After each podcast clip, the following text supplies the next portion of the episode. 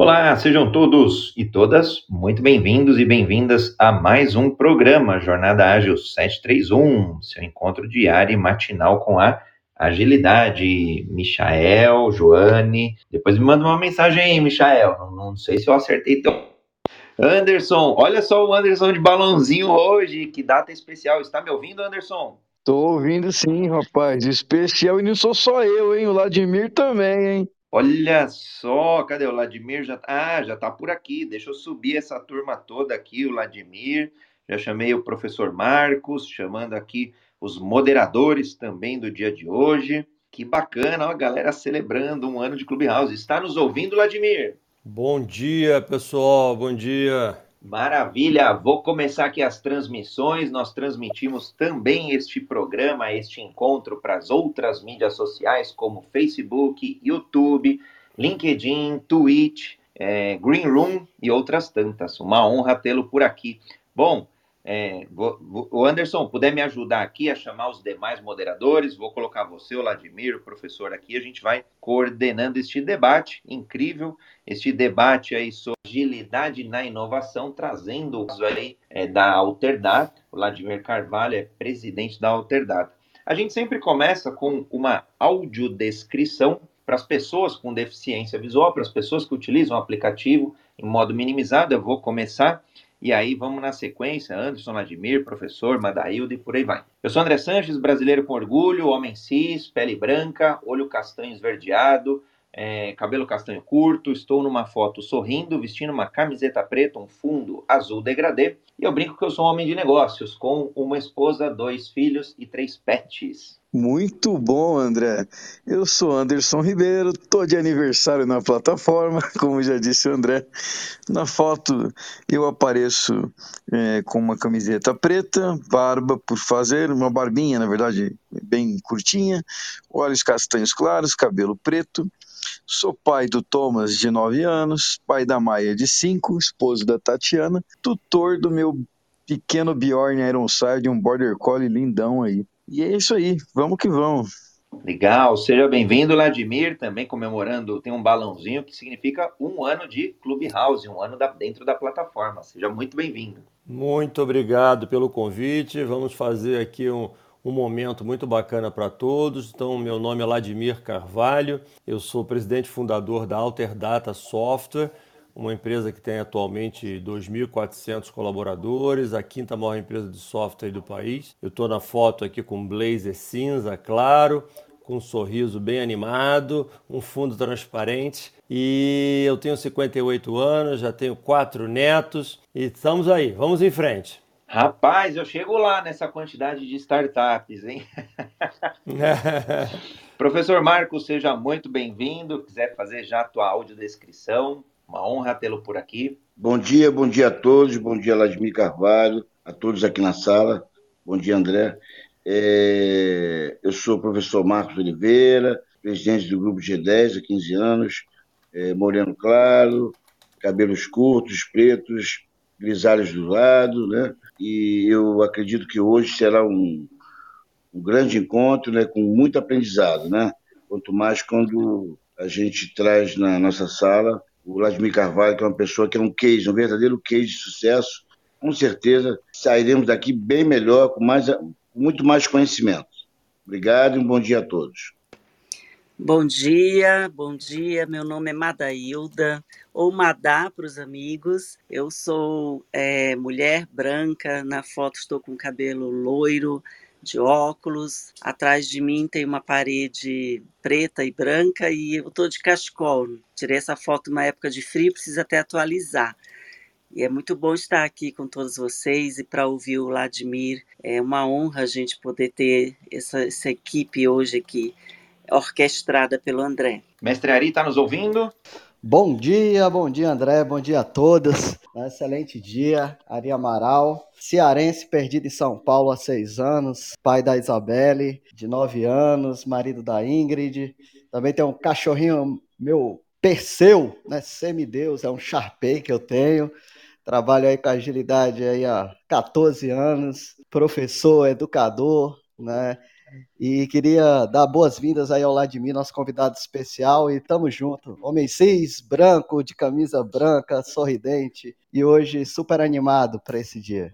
Legal. Bom, vou fazer a, a, apresentação aqui do Vladimir um pouco mais detalhada. Pra, vou tentar ser breve, senão já vai ocupar metade do encontro. E esse nosso encontro ele terá três partes. Uma primeira parte onde a gente vai provocar o Vladimir a falar um pouco como ele se manteve, né? Como ele cresceu e manteve a Alterdata e competitiva em um mercado de extrema concorrência, um mercado difícil, um mercado aí que exige e necessita de talentos, como que ele inovou, como que ele teve agilidade para chegar aí é, aos top 5 no Brasil. É, então vai ter aí uns 20, 25 minutos do, do Vladimir, eu vou brincar um TED Talk, depois um segundo trecho, onde os moderadores aqui, Madaildo, professor Marcos, Wanderson, Ari, eu, faremos algumas perguntas ao Vladimir, e depois um terceiro trecho onde a audiência pode, a audiência que está nos acompanhando aqui embaixo, então Carlos, Estevam, Ricardo, Leopoldo, é, Aline, Guilherme, Camila. Camila, seja bem-vindo, bem-vinda. Tem menos aí de sete dias do aplicativo Clubhouse.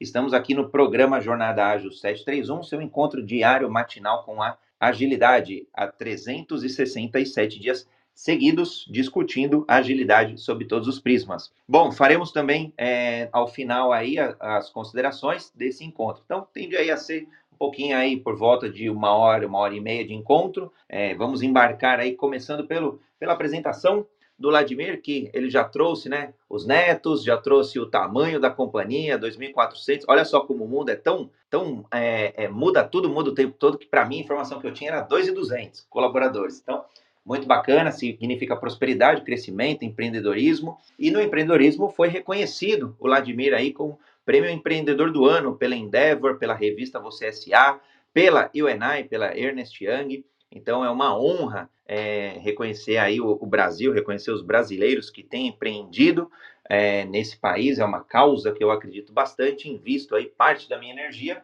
além da educação, invisto no empreendedorismo também. Uma honra tê-lo por aqui. Bom, Vladimir, conta o segredo para gente aí. Como é que você é, conseguiu levar essa companhia aí 30, bom, girar todos os pratinhos, é autor do, do Gestão e Carreira de um Empreendedor, é coautor de pelo menos uns 3, 4, 5, 6, 7 livros é, de empreendedorismo, sucesso, liderança, gestão. Acho que é, conta, se puder compartilhar para a gente aí, então, num espaço aí de uns 20, 25 minutos, como que você, ao longo do tempo, né, foi foi, nasceu a Alterdata, foi crescendo ela, foi prosperando, foi inovando, foi tropeçando, que óbvio, o empreendedor tropeça também, nós seres humanos erramos também, né? Acho que faz parte aí da, da agilidade a parte de errar, de experimentar, e tem coisa que dá certo, tem coisa que não dá, a gente investe um pouco mais nas que dão certo.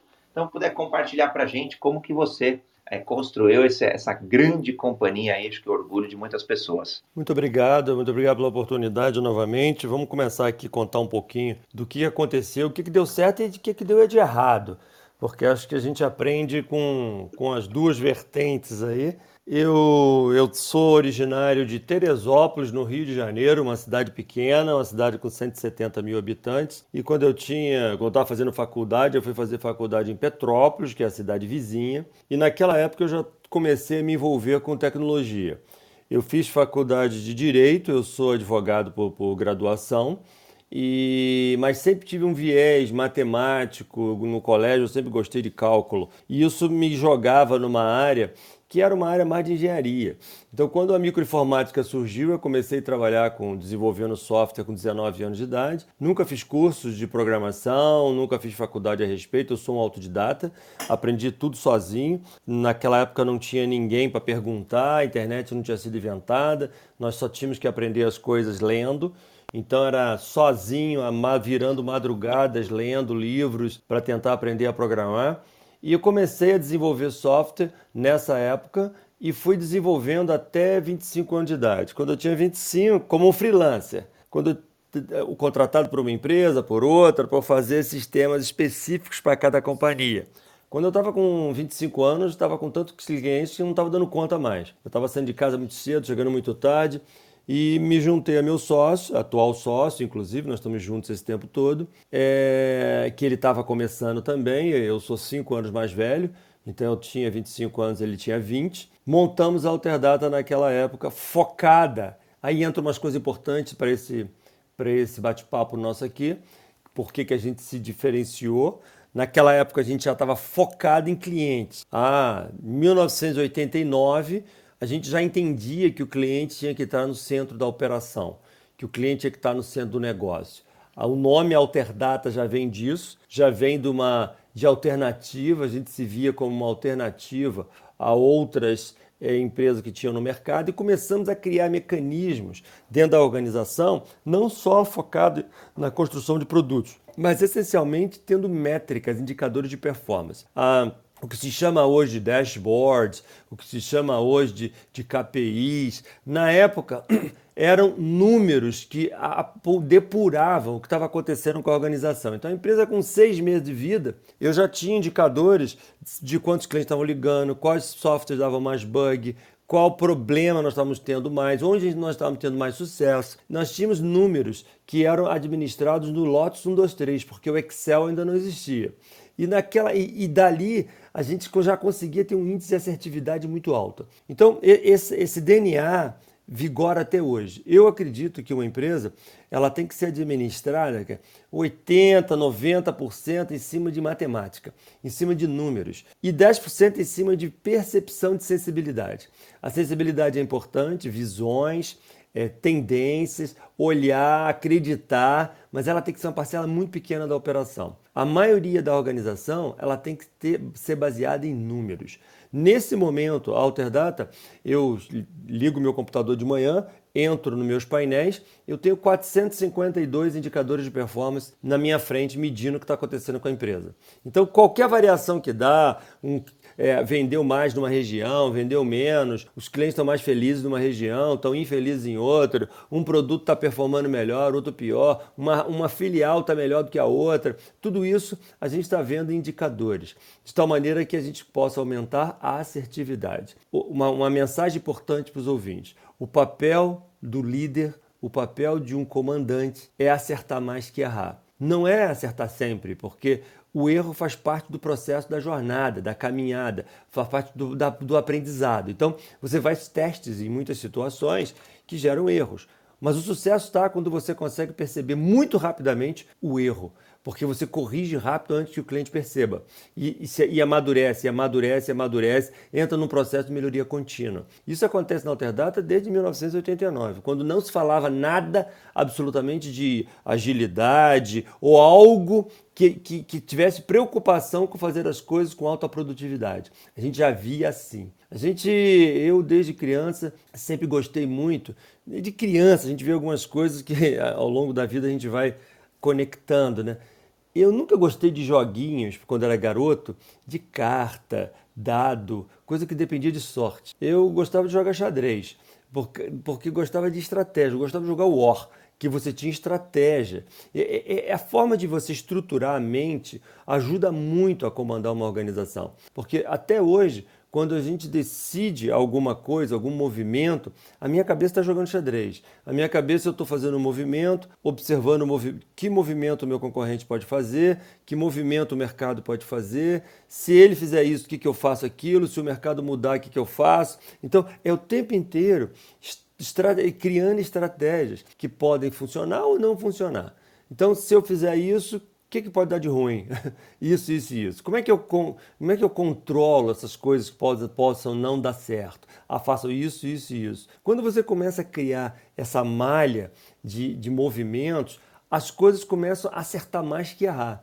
E aí as pessoas no mercado, que estão aí na rua olhando nossos movimentos, viram para mim e falaram: Nossa, Vladimir, você dá muita sorte, né? As coisas estão indo super bem. Não é sorte é toda uma movimentação estrategicamente montada para aquilo funcionar. Tudo está ligado a, a, uma coisa conectada à outra. E isso vai fazendo com que a gente tenha resultados é, sempre ascendentes. A gente procura colocar essa, essa forma de pensar na cabeça de todos os nossos líderes, diretores, gerentes, supervisores, para eles estarem com esse mindset funcionando, de tal maneira que possamos jogar para baixo da pirâmide hierárquica essa, esse DNA e fazer com que a companhia inteira funcione. Um exemplo, por exemplo, aconteceu em 2010. 2010 nós estávamos com um crescimento muito acelerado e a cidade de Teresópolis não conseguia mais abastecer a empresa como o volume que a gente precisava. Nós estávamos contratando muita gente e eu percebi que é, conhecimento e gente seria um problema porque a gente, numa cidade menor, não conseguia pegar pessoas prontas. O que, que nós fizemos para mitigar esse risco? Nós montamos uma universidade corporativa, uma estrutura totalmente focada em treinamento do nosso time. E esse, essa universidade corporativa passou a treinar a nossa equipe, passou a treinar os novos funcionários, reciclar os antigos e passou a treinar os, os clientes. Hoje, essa estrutura capacita 90 mil pessoas por ano e um monte de conteúdos de todos os tipos, tudo por causa de uma visão de controlar um risco. A gente, desde a fundação, está preocupado com concentração de poder. A gente chama de concentração de poder quando, por exemplo, um cliente representa 40%, 50% da empresa. Quando um projeto representa muito a companhia. Quando uma região representa muito do faturamento. A gente quer pulverização. Então, desde o começo, a gente controla riscos. Olha, eu não posso depender de uma cidade, de um produto, de um cliente, nada absolutamente. Então, a empresa está toda montada para o risco ser baixo. Então, nenhum cliente hoje representa mais do que 0,1% do faturamento da empresa, nenhum projeto é extremamente expressivo, nenhuma cidade tem um peso expressivo dentro do nosso faturamento, mas isso tudo foi por estratégia. Porque na cabeça do estrategista é mais ou menos assim: peraí, se aquela cidade que eu atuo representa 80% do meu faturamento, e se cair uma bomba atômica naquela cidade? É assim que a minha cabeça funciona. Mas peraí, cara, que coisa ridícula, vai cair uma bomba atômica nunca lá. E se tiver alguma coisa lá que proíba software na cidade? E se acontecer uma coisa que ninguém mais quer, me odeia naquela cidade? E se acontecer algo? É assim que funciona. Então, quando você começa a criar uma estrutura de e se, você começa a montar uma estratégia de distribuição, uma estratégia de evitar riscos e as coisas navegam melhor. Então, em 1900, a empresa é de 89, 1989 em 91, dois anos depois, eu já estava pensando na estrutura de estratégia de distribuição. Em 93, eu comecei a viajar pelo país, três anos depois, e montar bases da Alterdata no Brasil inteiro.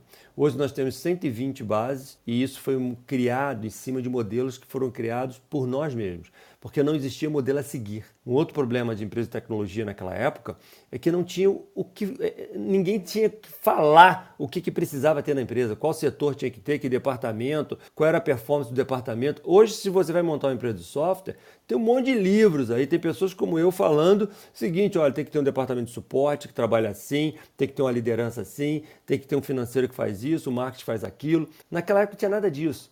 Nós tínhamos que simplesmente tentar. Então eu acho que tudo que a gente foi fazendo foi muito fruto de percepção e agilidade em fazer as coisas muito rapidamente. Ah, os nossos concorrentes, o que eles mais temem em Alterdata não é apenas o produto que a gente tem, que é um produto um dos melhores do país, isso não é o grande diferencial. O que os concorrentes têm mais medo da gente é da nossa velocidade, a velocidade de reação a velocidade de trocar de rumo, a velocidade com que a gente altera algo, muda um processo, muda um método, muda a forma de vender, muda a forma de, de controlar o desenvolvimento. O desenvolvimento nosso foi totalmente reconstruído de uns anos para cá em cima de conceito de agilidade, porque no, na origem nossa nós tínhamos uma estrutura hierárquica. Depois de um tempo, nós começamos a criar uma estrutura de distribuição. Agora, recentemente, há dois meses atrás, nós fizemos mais uns ajustes mais uns ajustes que nós achamos que alguns aspectos da agilidade não estavam atendendo como a gente queria. A gente fez mais uns ajustezinhos para ganhar mais velocidade. É o tempo inteiro pensando em como a gente fazer algo mais rápido. Eu acho que uma das essências de você ser uma empresa de resultados pujante, bacana, é você ser um eterno insatisfeito. Eu falo muito isso lá na empresa, eu sou insatisfeito. Se você falar assim, a Alterdata dobrou de tamanho, na minha cabeça sempre assim, pô, dobrou? Será que podia triplicar, cara? Peraí, deixa eu olhar esses números aqui para entender se era possível triplicar. Então, fazemos um software mais maravilhoso do planeta. Quando eu olho, falei, caramba, sensacional. Será que podia ficar mais rápido? Será que essa tela aqui podia ter um clique só em vez de dois? Será que às vezes frustra até os outros? Pô, o que, que é isso? Cara chato, é, insatisfeito mas é isso que move uma empresa dinâmica. Nós estamos vivendo uma sociedade ágil, rápido.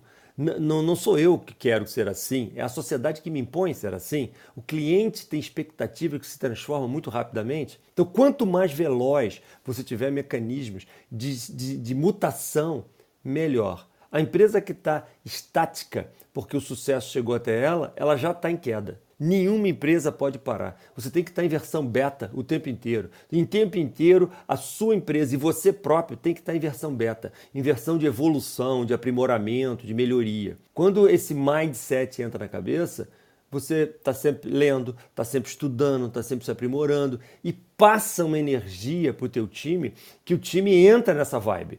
Entra nessa vibe e passa todo mundo a fazer a mesma coisa. Eu estou com 58 anos de idade e, como eu comentei no início, tenho quatro netos, mas eu estou acelerado. Estou acelerado, pisando forte, que a garotada de 20 anos vai, caraca, esse cara é maluco, não é possível. De onde esse cara tira essa energia? Mas é isso que funciona, é assim que tem que ser, é dessa maneira que, que foi falado aqui no início, que o mercado de tecnologia espera. O André, acho que foi o André que falou, comentou que nós estamos num mercado extremamente competitivo.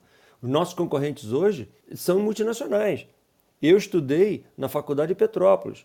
O meu concorrente, o presidente da empresa, estudou em Harvard, estudou em Oxford. O cara veio lá da Europa. Então, a, a equipe de liderança deles estudou em mercados mais maduros que o nosso. Nós temos que subir o nosso nível, mesmo tendo estudado no interior, mesmo tendo, tendo um nível de educação do nosso país que é inferior ao, aos europeus e aos americanos. Isso é possível a gente compensando com aceleração, lendo mais, estudando mais, e a empresa entra numa dinâmica assim muito mais positiva. A crise está desafiando a gente agora.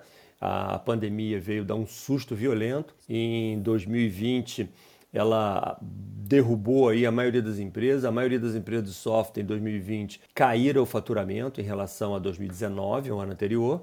A Alterdata em 2019 cresceu, por incrível que pareça, nós crescemos 8% em relação a 2019, no meio da, da crise violenta que estava o país. Em 2020, a crise ainda estava presente, nós crescemos 19%, 19% e ainda fizemos uma aquisição do nosso, um dos nossos maiores concorrentes em, em 2020, ou seja, foi uma, um processo de M&A muito forte, complexo, difícil, que agora está se consolidando. E nós estamos com uma expectativa desse ano ser um ano bastante importante para a empresa em ganhos de resultado, porque nós ganhamos faturamento nesses últimos anos, mas perdemos margem.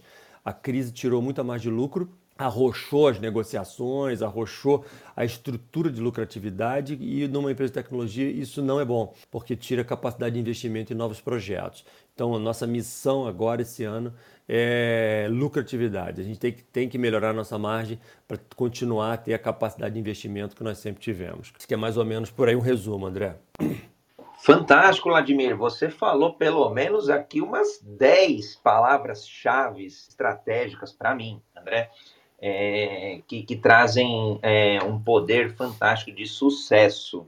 Eu vou citar umas duas delas. É, quando você falou de gestão de riscos, eu tive a oportunidade de atuar no, no Itaú exatamente no momento de fusão Itaú e Unibanco. E ali no balanço de partida, na época a gente fez o maior, a maior provisão, é, PDD, né, provisão a devedores duvidosos, recorde do mercado de 20 bilhões.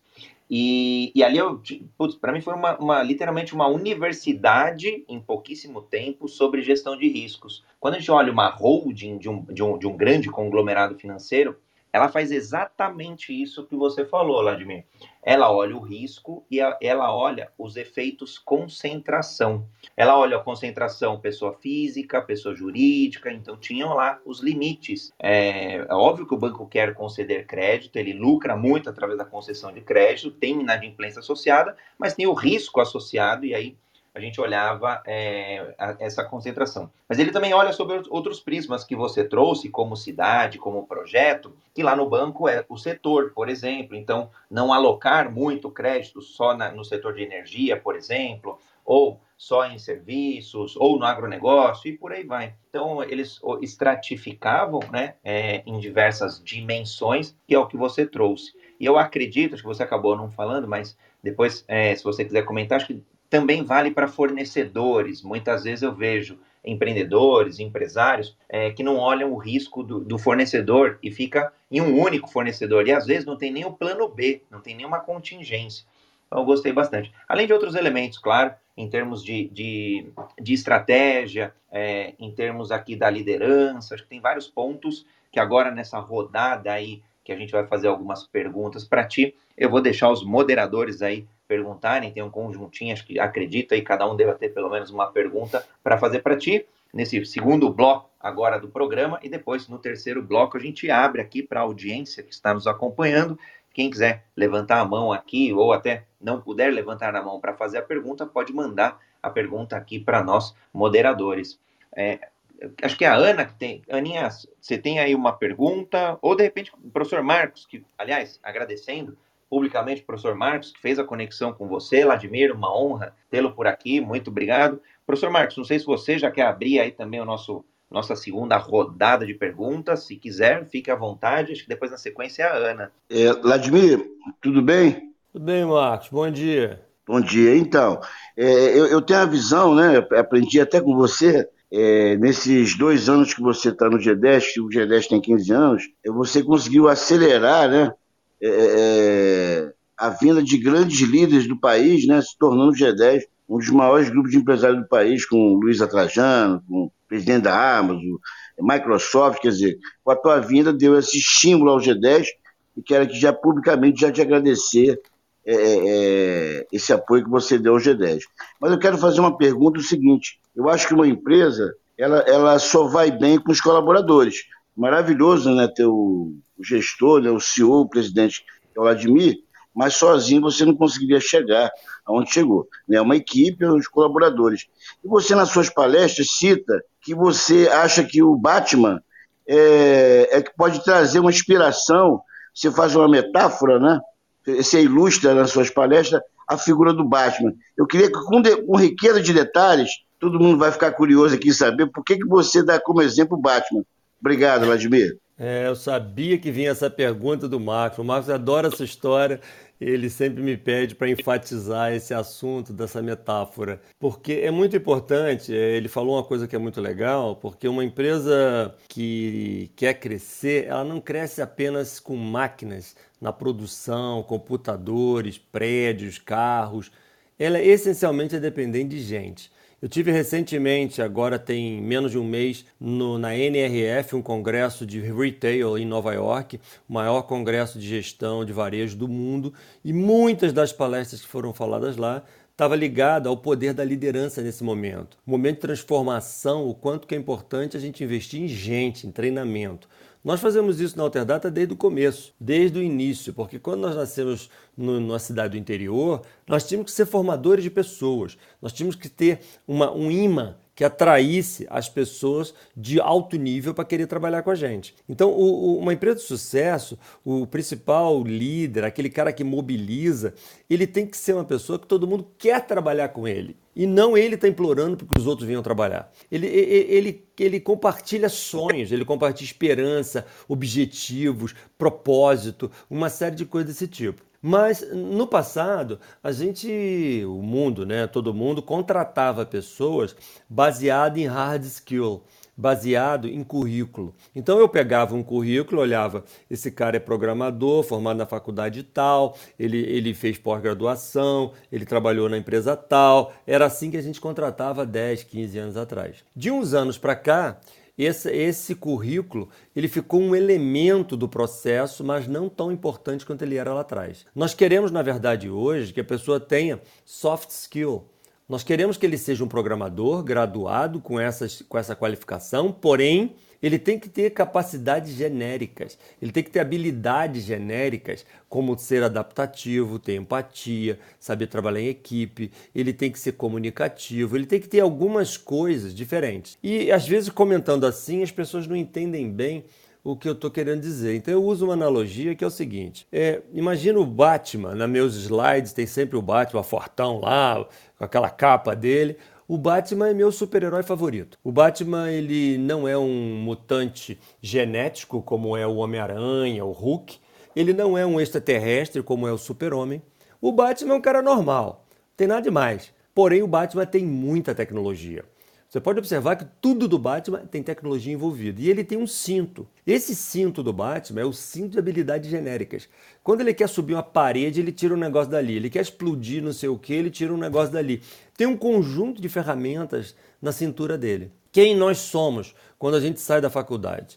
Nós somos um Batman sem cinto. Nós somos um cara que só sabe fazer as habilidades genéricas. Eu sou um, um, um contador, um médico, um advogado, um arquiteto. Eu sei fazer a minha profissão e ponto final. A faculdade ensina para gente as habilidades técnicas para fazer aquilo daquela profissão. Mas ela não ensina a gente ser vendedor não ensina a gente saber, saber contratar pessoas, não ensina a gente ter habilidade de comunicação. Tudo isso são habilidades que a gente tem que adquirir por nós mesmos. Então, um mindset importante é a gente pensar o seguinte: o que, que eu tenho no meu cinto do Batman que me faz diferente da maioria que está na minha profissão? É o tempo inteiro pensando assim. Pare e pensa, todos que estão nos ouvindo, no início da pandemia, lá em 2000 em março de 2020, como você era e como você é hoje. Pare e pensa que habilidades você colocou no teu cinto do Batman nesse período. O que, que ele transformou num profissional melhor usando as habilidades soft skill? Será que você lidera melhor? Será que você impressiona mais os colaboradores? Será que você consegue trabalhar em equipe melhor? Será que o cliente te percebe diferente? Ele percebe mais valor naquilo que você faz? Será que você tem mais empatia? Entende as dores do cliente de uma forma diferente, quem você é e o que você está se transformando. Não sobre habilidade técnica. Então, se alguém fala para mim assim, pede orientação, Vladimir, eu estou querendo melhorar minha carreira, estou pensando em fazer 10 pós-graduações. Eu oriento o seguinte, meu amigo, primeiro vai adquirir habilidades genéricas. Localiza habilidade de empreendedorismo, como, é, é, oratória, é, empatia, é, aprende a lidar com a adaptabilidade, entenda que a adaptabilidade é importante, tudo isso dá para aprender. Quando você adquire as habilidades genéricas, que servem para qualquer profissão, você se torna um profissional extremamente diferenciado, porque a faculdade joga milhares de pessoas no mercado por semestre, todos equiparados em habilidades técnicas. Todo mundo é contador, é contador. Todo mundo é médico, é médico. Por que, que alguns médicos ficam ricos, outros não? Alguns advogados ficam ricos, outros não? Por que, que alguns médicos são médicos, outros são donos de hospital? Por que, que alguns engenheiros são engenheiros de obra e outros são donos de construtora? Como é que a gente muda esse conceito? São as habilidades genéricas. É o cinto do Batman. Fantástico, Vladimir. Para mim, muito claro. Eu, eu não, não, tinha assistido ainda uma palestra tua, mas o professor Marcos tinha comentado, e para mim acho que é uma passagem agora extremamente clara, didática.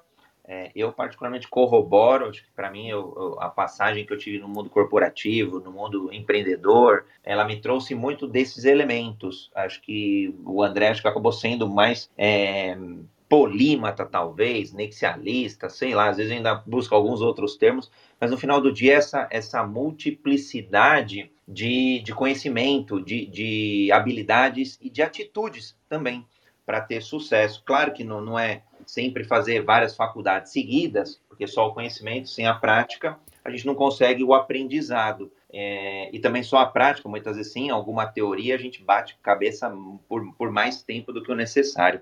Fantástico, muito excelente pergunta, professor Marcos. Agora, agora eu entendi por quê. E sempre vou provocar o Vladimir a trazer o Batman aí por encontro. Bom, bora abrir aqui a rodada de perguntas aí. Aninha, acho que você é a primeira. Na, e aí, na sequência, acho que cada moderador já deve ter uma pergunta aí para você, Vladimir. Olá, pessoal, bom dia. Bom dia, Vladimir. Prazer em conhecer você. Bom dia, Ana. Pessoal, é, Vladimir trouxe uma coisa bem interessante aí, que é, assim, é uma empresa bem data-driven, né, Vladimir? Então você se baseia bastante em dados para tomada de decisão estratégica. Mas eu queria entender um pouco mais como é a gestão de portfólio de inovação. Por exemplo, vocês devem ter alguns critérios claros para definição de valor, né? Quais os produtos ou serviços para inovação. É, desde que chega uma iniciativa, uma ideia, como que vocês classificam e como que vocês definem como valor para entrar na esteira de execução, né? Então, assim, como vocês fazem essa parte do discovery, a descoberta do que é realmente valor para vocês na organização. Bacana, né? Olha, isso é bem legal essa colocação, porque isso, inclusive, mudou, né? é, as pessoas às vezes comentam assim, pô, Jimmy, você falava, eu assisti uma palestra sua 15 anos atrás, você falou um negócio, hoje está falando outra. O é, que, que é isso, cara? E eu falei, é isso mesmo.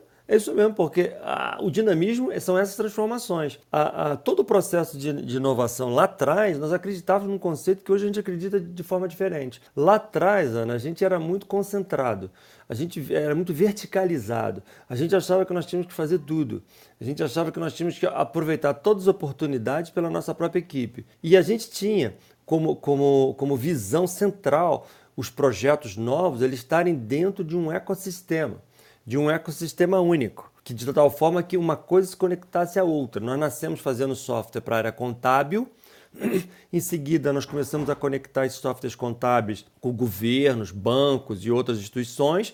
Um pouco na frente a gente começou a fazer software para os clientes desses contadores, que são as empresas, comércio, varejo, supermercado, indústria. Mais na frente a gente começou a fazer aplicações que, que entram em contato com os funcionários dos clientes dos clientes, tudo pensando nesse ecossistema. Então, quando há uma, um projeto hoje, a gente acredita em inovação aberta. A gente acha que a gente possa fazer algumas coisas que são importantes do nosso core central, mas a gente acredita que startups possam trazer coisas para esse ecossistema. Então, sempre que alguém traz uma ideia que possa ser muito diferente do que nós fazemos, hoje nós olhamos com um certo rejeição.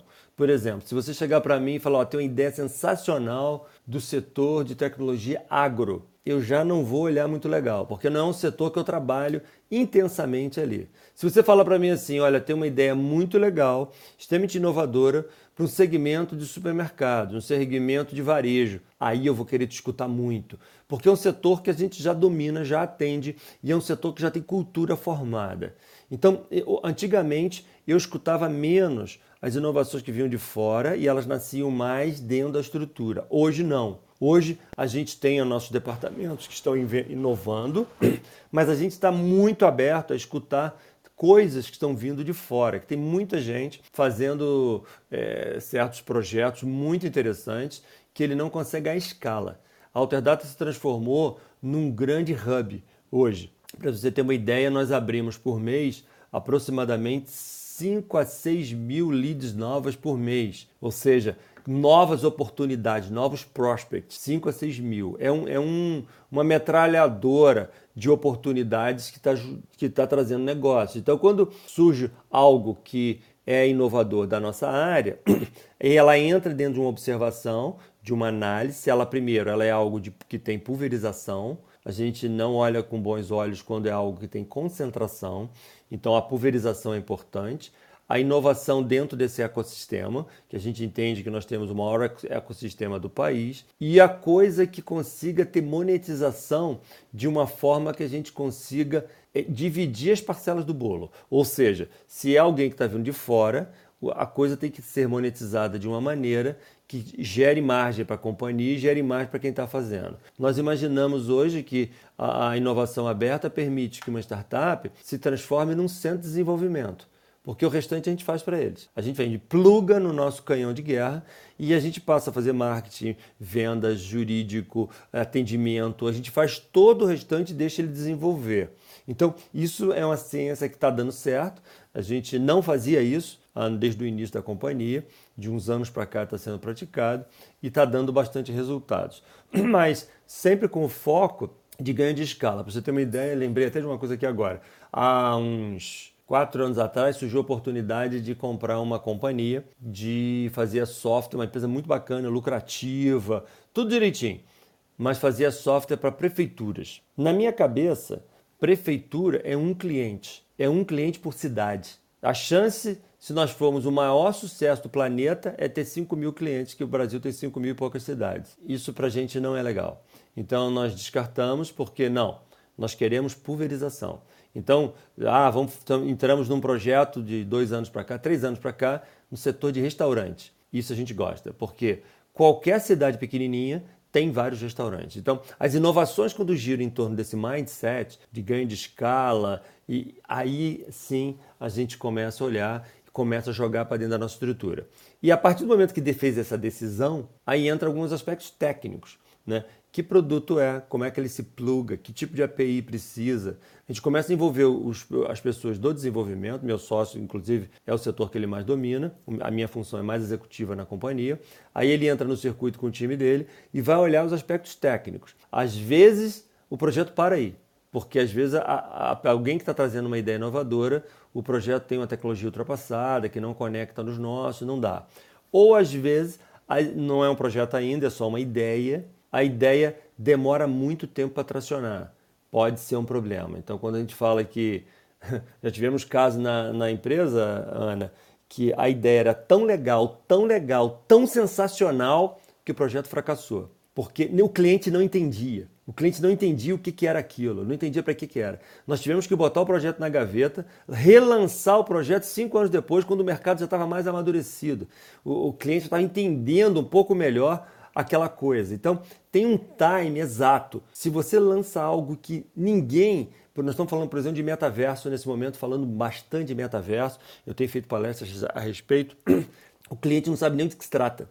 Então você lançar hoje, jogar todas as suas fichas numa coisa que ele não sabe o que se trata, a gente hoje tem uma cautela violenta, porque nós já aprendemos no passado que existe um time exato, nem antes nem depois, para que o projeto tenha sucesso efetivamente. Eu adorei quando você falou sobre o cliente, esse olhar para o cliente, né? O cliente centrismo que a agilidade fala tanto. Obrigada, Vladimir. É, Ana, isso é extremamente importante. A sua observação tem tudo a ver. Hoje, quando a gente pega um projeto, dentro dessa trilha, dessa jornada de, de análise e decisão, tem o cliente. A gente faz protótipos e leva lá para o cliente. Porque a gente fala na mesa de projeto nosso. O que eu acho não representa nada. Eu quero saber se o cliente paga por isso, quero saber se o cliente gosta, se, atende, se resolve um problema do cliente. Então, hoje o desenvolvimento ele atua diferente do passado também. O nosso desenvolvimento lá atrás era aquele monte de projetista dentro da prancheta, ligado num andar que quase não tinha telefone, não falava com o cliente. Isso há 15 anos atrás. Hoje, os desenvolvedores levanta, pega o carro da empresa e vai lá, fica lá o dia inteiro dentro do cliente vendo ele operar o sistema. E detecta problema, detecta onde o cliente não está feliz, onde o produto não, não, não tem uma performance legal. Hoje a, a, a visão é completamente diferente do passado. Boa, boa.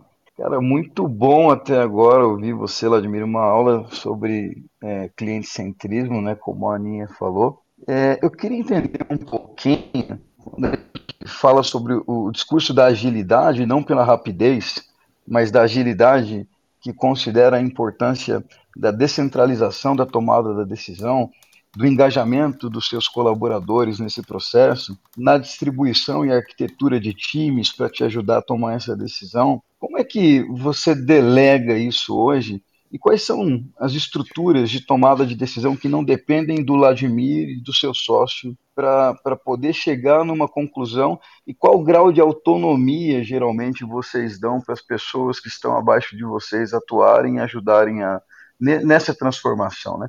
Porque é bastante complicado, imagino eu, com 2.400 pessoas, se eu não estou enganado pelo que eu ouvi, é, tomar tantas decisões com 456 indicadores que você tem por dia para olhar, é, sozinho. Como é que você faz isso é, distribuindo autonomia é, e, e, capacidade de tomada de decisão não centrada em vocês sócios, né? Sensacional, Anderson. É uma pergunta muito legal. A gente pode levar isso para uma área de tecnologia, mas na verdade isso vale para tudo Qualquer empresa, se você tiver um bar, se você tiver um restaurante, um supermercado, tudo passa por um processo que antigamente nós chamávamos de delegação de tarefas. E hoje a gente tem uma série de processos de transferência de poder, empoderamento, outros nomes mais interessantes, mas na verdade uma empresa só cresce quando você tem uma estrutura de transferência de conhecimento e autoridade para as pessoas. Para você ter uma ideia, é, nós temos esses 2.400 pessoas que você falou, mas no estado do Rio tem mais de 2 mil empresas de software, só no estado do Rio. Mais de 2 mil. A maioria delas, cerca de 90% delas, tem até 10 pessoas na empresa, 10 funcionários. Ué, mas por quê? E eu sou diretor do Sindicato Patronal das Empresas de Tecnologia, a gente fica curioso, né? Ah, hoje já tem a resposta, mas antigamente nós ficamos curiosos. Mas por que isso? Será que as pessoas são incompetentes, não sabem fazer software, não entendem banco de dados? O que, que será? Não Todas essas empresas são extremamente competentes, sempre, sempre extremamente eficientes. O centro do problema está na, na, na, na não transferência de autoridade. Te dar um exemplo que vai ser legal. Há uns anos atrás eu escrevi um livro e um dos artigos que eu botei no livro é sobre um termo que eu comecei a chamar de a passagem. Você tem que fazer a passagem de um técnico para um executivo. Quando você monta uma empresa de tecnologia, o que, que eu era naquela época? Eu era um programador muito eficiente, ganhando dinheiro e eu precisava crescer. Montei a empresa. Meu nome não era Vladimir Carvalho, meu nome era Vladimir Programador. Todo mundo me reconhecia por eu ser aquilo. Eu era um bom profissional, é, era um cara que entregava no prazo, fazia os projetos bacanas, davam certo, tinha sucesso. Aquilo era eu. Eu me, me identificava. Isso é assim com todo técnico. Quando você é um arquiteto, quem é você? É o João arquiteto. Você sabe fazer aquela coisa, você é reconhecido por aquilo. Quando você monta a companhia, você começa a observar que chega um momento que você vai ter que deixar de ser quem você é. Como é que eu delego, Anderson, para alguém uma coisa que sou eu, destruindo toda a minha identidade pessoal? Isso dá um nó na cabeça psicológica da maioria dos técnicos. Por isso que tem arquitetos que vivem trabalhando sozinhos a vida inteira. Tem advogados que não têm outros advogados. Tem médicos que trabalham sozinhos a vida inteira, porque ele não desprende da parte quem é ele. O que é importante de, de, das pessoas entenderem é que o processo de crescimento ele passa por uma estrutura de transferência de poder. É muito importante quando a empresa é pequenininha que você vai dando poder para os outros, que você vai transferindo sem tirar a sua autoridade. Como é que eu faço desde que a empresa é pequenininha? Eu, por exemplo, estou crescendo, preciso delegar para você, Anderson, uma coisa. Eu não quero, não posso mais fazer aquilo. Eu vou chamar você, vou dar aquela tarefa e vou falar, Anderson, agora, sei lá, hipoteticamente, você vai fazer o caixa da empresa. Você vai fazer assim, assim, assim, assim. Ou não, antes, você vai controlar as visitas externas da empresa, sei lá o quê. E assim, assim, assim. O que, que eu faço? Uma palavra mágica, monitoramento sistemático. O que, que é monitoramento sistemático na minha cabeça? Eu passo para você e, e penso, isso tem alto risco? Tem. Então vou monitorar o Anderson todo dia. Eu quero uma reunião com você, Anderson, todo dia no final da tarde, você me relatar o que aconteceu durante o dia e eu vou te orientar. E eu vou te orientar. E eu vou te orientar. Quando eu percebo que você já está fazendo, eu mudo esse todo dia para, por exemplo, três, três dias, uma vez por semana. Aí você vai melhorando, agora eu monitoro uma vez por mês chega um ponto que não precisa monitorar mais, que você já está fazendo aquela coisa. Então, o processo de transferência, a gente vai empoderando. O que eu quero, na verdade, na companhia, é todas as vezes que eu estou sobrecarregado, eu passe poder para as camadas de baixo e eu me libero para pensar outras coisas de crescimento da empresa. Daqui a um ano eu vou estar, tá, eu vou estar tá atarefado outra vez, porque outras coisas surgiram. E aí eu transfiro de novo para outras pessoas e vou criando outra frente de trabalho. Toda a estrutura hierárquica é montada dessa forma. Quando um gerente da Alterdata me diz que ele está muito atolado de trabalho, eu já entro no, no, no, pescoço dele falando, companheiro, a culpa é sua. Como é que está atolado de trabalho sem ter transferido poder?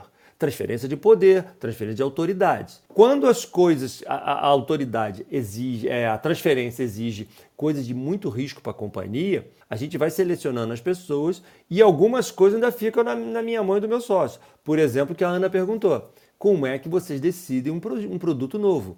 Eu não me sinto confortável ainda de, de deixar todo mundo na empresa decidir para onde que a empresa vai. Não.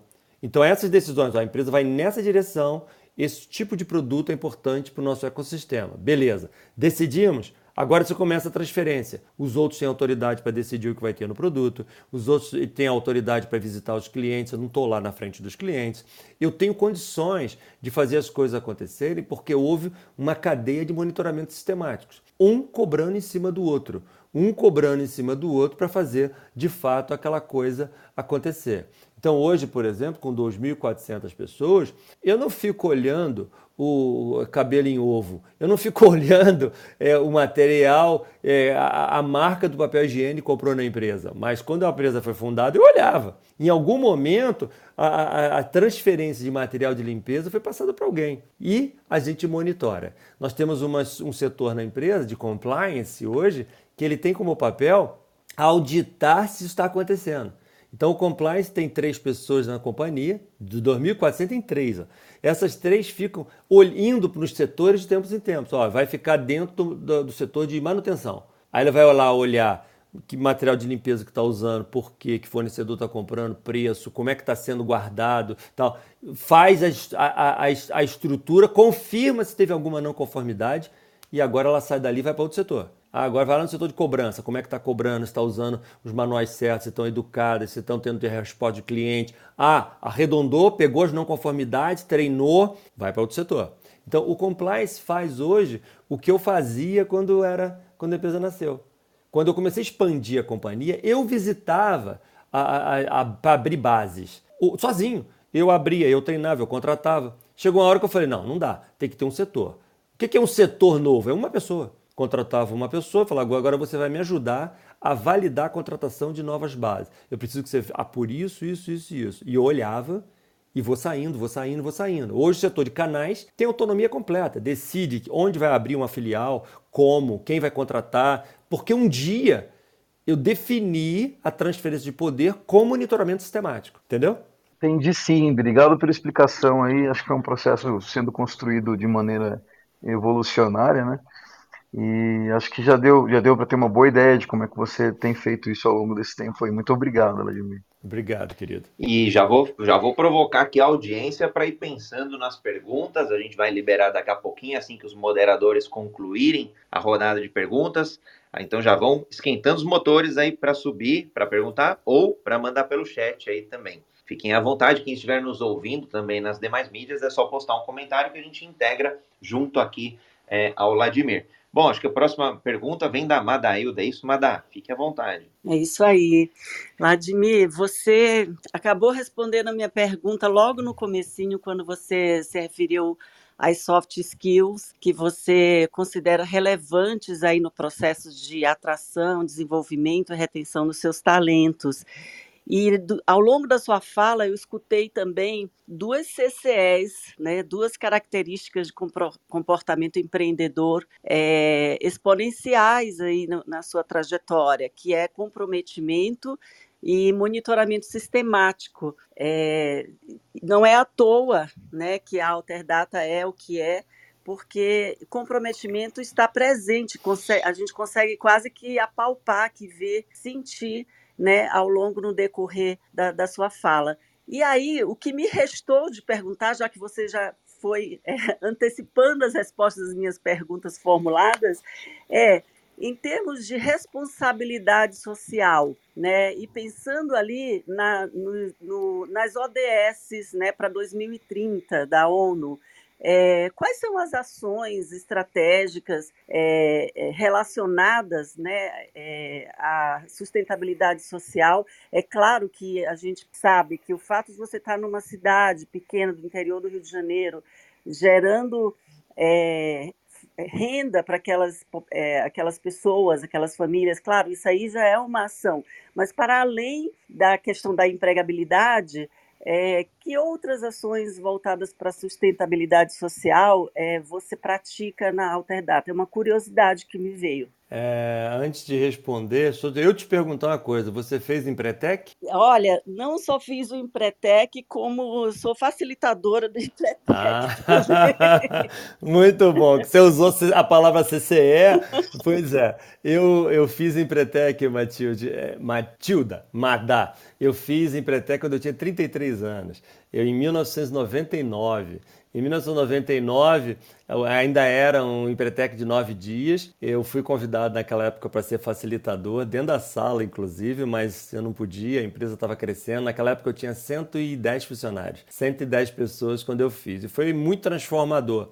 E eu virei case do, do Empretec pelo Sebrae, já fiz muitas palestras pelo Sebrae pelo Empretec, já fiz palestra pela ONU internacional, também como case do Empretec. Então eu acredito muito no Empretec e eu sugiro todos que estão ouvindo aqui fazer o Empretec, um curso da ONU que é praticado pelo Sebrae aqui no Brasil. Eu sugiro que todo mundo investigue um pouco mais, porque dá uma pegada de, de, empreendedorismo assim fora de, fora de série. Mas respondendo a sua pergunta, Madá, a gente realmente você tem razão, a gente que estando aqui no interior, Nós somos uma empresa que tem uma responsabilidade muito forte frente ao mercado. Nós somos a maior empresa da cidade em quantidade de pessoas, maior que a gente só a prefeitura. E, e isso faz com que a gente tenha um peso aqui numa série de coisas. Então a gente tem consciência que a gente tem que ser um exemplo para os jovens, um exemplo para as crianças, um exemplo de ecologia. Quando nós construímos o nosso prédio, a gente, eu e meu sócio, a gente sempre pensa em ser a inspiração de outros, para que a cidade melhore, a sociedade melhore. Né? A gente é, fez um prédio totalmente ecológico, para você ter uma ideia. Nosso prédio tem tubulações de água dobrada. Isso eu estou falando de 20 anos atrás. A gente já tinha tubulações de água dobrada. Você dá uma descarga no banheiro, é água da chuva. Você abre a torneira, é água tratada. Você, nosso prédio ele tem jardim suspenso para diminuir calor. A gente tem uma usina de tratamento de esgoto na nossa estrutura que joga o esgoto 95% limpo para a rede pública. Nós não éramos obrigados legalmente a fazer, mas nós fizemos. É, esse tipo de coisa assim vai mudando a nossa estrutura de, de percepção de valor em relação ao meio ambiente. A gente está muito envolvido em treinamentos ligados à educação. A gente quer é, é, gerar conhecimento. A gente tem um projeto hoje chamado Projeto Galileu que capacita programadores vindo criança, não programadores, capacita crianças, adolescentes, vindo de escolas públicas e famílias de baixa renda que estão em comunidades a se transformarem em programadores. A gente tem 200 jovens estudando nesse momento, se formando como programadores, todos vindo de baixa renda. Que a gente coloca esse menino, essa menina, para ganhar um salário que em seis meses de treinamento ele se transforma no programador trainee, passa a ganhar uma remuneração maior que os respectivos pais. A gente vem mudando a sociedade aqui de Teresópolis, gerando mais renda, de tal forma que cada um consiga ter mais benefícios e mudar a história dessas pessoas. Outro elemento que é muito utilizado, a gente conscientiza o nosso time, a gente gosta que eles percebam que a empresa, é, eles são parte da companhia. Por exemplo, final do ano, todo final de ano, agora essa pandemia não teve, mas antes da pandemia havia, é, se fazia muitas arrecadações de coisas para levar para entidades que precisam, desde entidades de crianças mais humildes até idosos. Né? Então vamos fazer uma arrecadação de alimentos. Aí o que, que a gente fazia para motivar todos? A gente falava o seguinte: ó, a empresa não vai fazer, quem vai fazer são vocês. Só que é o seguinte: tudo que vocês doarem, a empresa dobra. Então nós, a gente conseguia, por exemplo, é, é, uma tonelada de alimentos doado por cada um, cada um dando um saquinho de arroz e tal. Quando a gente somava, pesava, a companhia veio e dobra. Agora são duas toneladas. Vamos, vamos distribuir isso aqui em quem está mais precisando. Esse tipo de iniciativa eu acho que é muito importante. Outra coisa, a gente procura contribuir com as estruturas culturais da cidade. Então já tivemos eh, investimentos em equipes de balé aqui da cidade que são de crianças carentes que precisam, não têm oportunidade de estar estudando. Já investimos em atletas daqui locais, que são atletas que vêm de áreas também com mais dificuldade. Eu, eu, não sei se todo mundo sabe, mas Teresópolis tem uma grande tradição do jiu-jitsu, de, de luta, de jiu-jitsu. Nós somos a cidade per capita com o maior número de faixa pretas do Brasil. Então, o maior número de faixa pretas de jiu-jitsu do país está aqui em Teresópolis, porque a família Grace é daqui. E os Grace são reconhecidos mundialmente pelo jiu-jitsu. Então a gente investe, patrocinamos já atleta que foi disputar torneios na, na, em Dubai. A gente procura motivar e envolver o esporte para que as pessoas entendam que o mundo das drogas não é legal, que o mundo, certos mundos são tentadores, não é legal, que a gente pode ter sucesso nas nossas profissões de uma outra forma. A gente, eu venho de família de classe média, eu estudei em colégio público minha vida inteira, então eu sei muito bem o quanto que esse nível social precisa de referências, inspiração.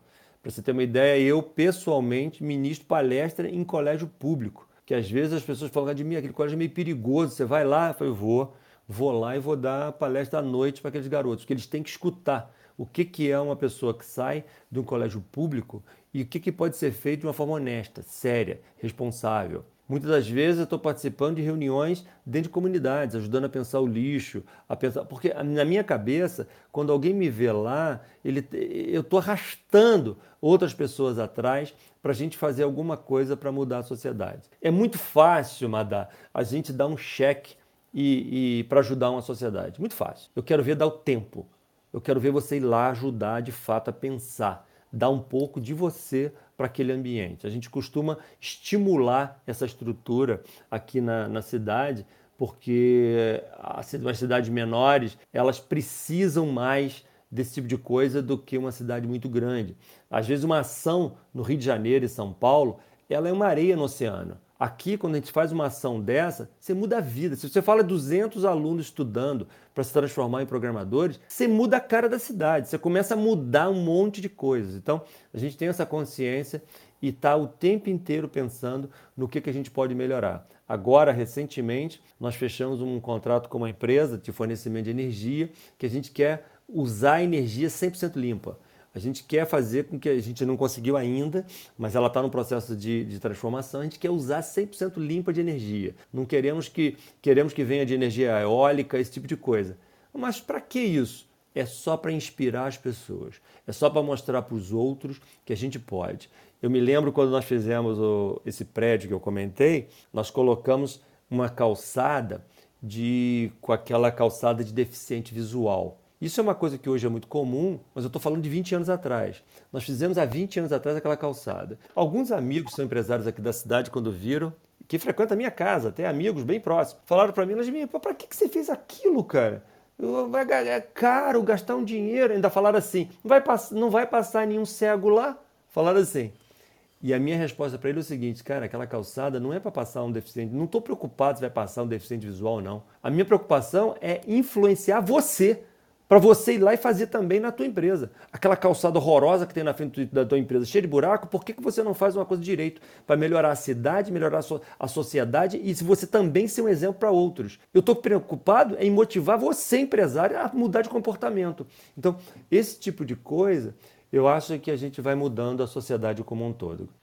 Fantástico, Vladimir. Acho que essa parte de doação do tempo, para mim, acho que é uma das que eu, que eu mais sou apaixonado. Me lembrou muito, acho que o mês passado, retrasado, que eu estava em uma comunidade aqui em São Paulo fazendo exatamente esse trabalho. Acho que a doação de tempo é o nosso maior bem que a gente pode doar conhecimento, doar inspiração, motivação e, claro, transpiração também, para que a mudança aconteça. Tem acho que uma pergunta do Ari, é isso, Ari? Opa, bom dia, Vladimir. Né? Bom... Primeiramente. Bom dia, Ari te agradecer né, pela lição de cidadania que você nos deu. Né, e como é evidente no teu discurso, o amor que você tem né, à sociedade, ao povo, às raízes, por poder. Eu, eu vejo você assim se sentindo na obrigação de devolver o que você recebeu né, para a sociedade. E isso eu acho que é, é primeiramente inspirador. Né? Então, não podia deixar de começar te parabenizando né, por, por todas essas ações que você falou. Tá? É, alguns pontos que eu, que eu percebi né, durante a sua fala que eu, que eu queria entender. Né? Eu percebi que o Vladimir ele é apaixonado né, pela, pela Alterdata, pelas conquistas, pelos resultados. Né? Eu faço até uma, uma provocação assim. Hoje o Vladimir ele, ele consegue se desligar assim um mês da Alterdata sem, sem nem olhar o que está acontecendo e deixar nas mãos da tua equipe, assim, você, você consegue hoje ter essa confiança, você fica em paz, você consegue. E, e, e se sim, né? Como você preparou essas pessoas para chegar nesse nível e você se preparou né, também para ter esse nível de, de, de, confiança. Uma outra pergunta, lá no começo você falou, né? É, a gente está sempre mudando, se adaptando em relação a buscar melhores resultados e alguns pontos que a gente usou lá da agilidade, a gente acabou mudando, acabou não funcionando. Eu queria entender mais também quais foram esses pontos e que adaptações que foram feitas. Ah, muito bom. Obrigado, Ari, pelo comentário, obrigado pelo elogio. É, é, realmente, eu não gosto, por exemplo, de tirar 30 dias de férias. Eu não gosto. eu prefiro tirar vários curtos. Eu acho que eu que eu, é mais agradável para mim. Então, eu prefiro tirar assim uma semana, aí daqui tempo surge uma viagem legal, faço mais uma, daqui a pouco faço mais 15 dias. Eu vou fazendo, mas é, quando eu tô fora, realmente eu tô fora. Eu não, eu não tenho hábito de me estar tá envolvido 24 horas. Eu, desde a da, da fundação da empresa, eu sempre. Eu, eu, não sei como vocês são, mas eu sou do dia, eu não sou da noite, né? Eu não sou um cara da, da noitada, de virar a noite na boate e tal. Eu, 11 da noite, eu tô com sono. Então eu dou, eu durmo cedo, 8 da manhã eu tô dentro da empresa. Então, quando marcou esse encontro aqui, 7 e meia, para mim foi muito tranquilo, porque eu acordo cedo mesmo, não tem o menor problema. Então, 8 às 6 eu tô com o pé no acelerador. Sair desse horário, se alguém me liga à noite, por exemplo, eu respondo para minha, minha equipe. Amanhã de manhã a gente conversa sobre isso. Porque eu procuro incentivar as pessoas a manter a vida profissional e a vida pessoal em harmonia. Então, muitos colaboradores que estão querendo é, crescer na estrutura, às vezes ficam me mostrando que estão trabalhando até tarde fazer algo. E eu procuro deixar claro para ele, cara, olha, eu vou te falar uma coisa. Você trabalhar até 10 da noite não está me impressionando. Você está queimando a sua carreira.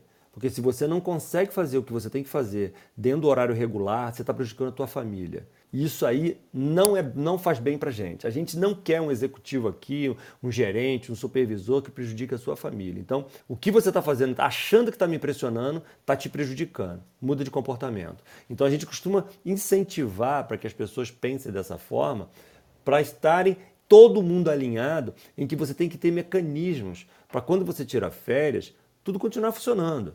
Então, é, essa maneira de estimular as pessoas, de dar exemplos, de cobrar o que é certo de cada um, a gente cobra das pessoas ele tirar férias. Pera que, cara, você tem que tirar. Ah, mas eu, eu tô, meu setor está muito atarefado agora e, e, eu não posso tirar férias. Pode sim, você vai tirar férias. Que se, se você está no teu setor, você é gerente daquele setor e você não pode tirar férias, você não é um bom gerente. Você não preparou a tua estrutura de tal forma que ela possa funcionar sem você. Teve épocas, Ari, agora na pandemia mudou um monte de coisa, a gente tem que voltar até com isso, mas até nos dois, agora quase três anos atrás, os gerentes, eles tinham obrigação de apontar para gente quem seriam os grandes talentos do setor dele. Ah, mas aqui não tem ninguém. Tem que ter um, cara. Descobre. Tem que ter um que é um grande talento, porque nós temos que preparar essa pessoa para um dia você subir e ele ocupar a tua posição. Quem são as pessoas que têm condições de receber mais investimento e treinamento? Eles apontavam.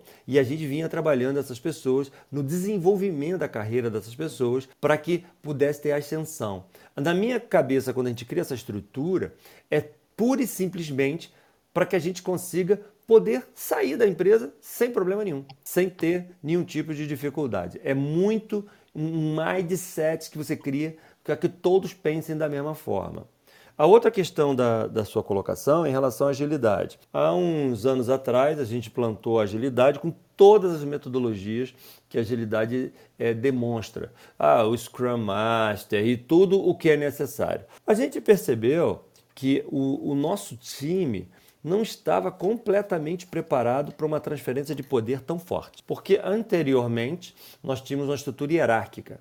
Então nós tínhamos o meu sócio, que cuidava do desenvolvimento, tinha os líderes de projeto, que é, tinha um poder muito grande de definir o que, que vai entrar nas versões, o que, que vai constar nos produtos, que funcionalidades vão ser feitas agora e quais vão ser feitas depois. Quando a gente implantou a agilidade, com as metodologias tradicionais, esse poder foi transferido para um grupo e não para uma pessoa só.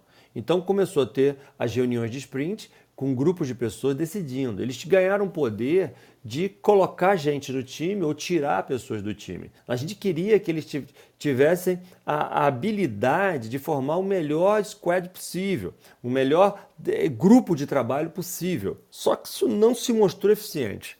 A gente veio é, tendo muitas dificuldades porque o grupo não estava maduro, estava tendo muito atrito, briga entre eles, discussões, e estava faltando alguns elementos. Então nós começamos agora, recentemente, a esquece parte da, da agilidade tradicional, da metodologia tradicional, e vamos dar o nosso dedo aqui de algumas modificações. As modificações foram dar um pouco mais de poder para o PO e tirar um pouco de poder dos outros do, do time. O PO ganhou mais autoridade e ele passou a ser uma pessoa ligada à diretoria e à presidência para a gente poder dar estratégia de produto.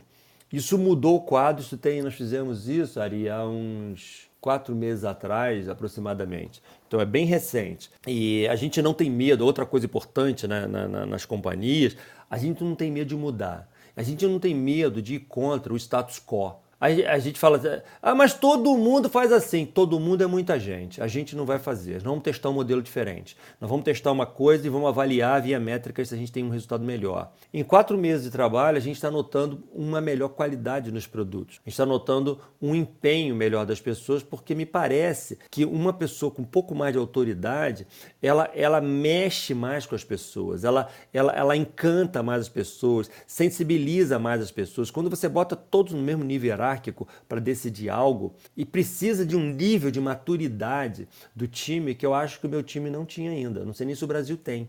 Eu não sei se, se, as metodologias foram feitas lá fora, com empresas muito grandes, se lá no Google, na Microsoft, nessas empresas, ele, a, a, os profissionais têm um nível de maturidade que funciona melhor. Aqui, a gente notou que tinha que fazer uns ajustes. E os ajustes essenciais tá na, dá um pouco mais de poder para o PO, para que o PO consiga definir mais coisas, inclusive afrontando algumas pessoas que não estão performando, não estão entregando, estão gerando muito bug. Então, coisas desse tipo que precisa de um pouco mais de força para fazer as coisas acontecerem de fato. Deu, deu para entender, Ari? Ah, deu, deu, deu sim. É, até te compartilhar um pouco, né? Eu tive algumas experiências que não se dá para levar tudo ao pé da letra, né? Então, quando o pessoal diz assim, ah, os times ágeis eles são autogerenciáveis, multidisciplinares, auto-organizáveis e etc e tal, eu acho que uma boa dinâmica é você partir de isso ser uma meta a ser atingida e trabalhar o teu contexto para que você chegue nesse nível. Você delegar responsabilidades, poder e dar essa autonomia que o time pede,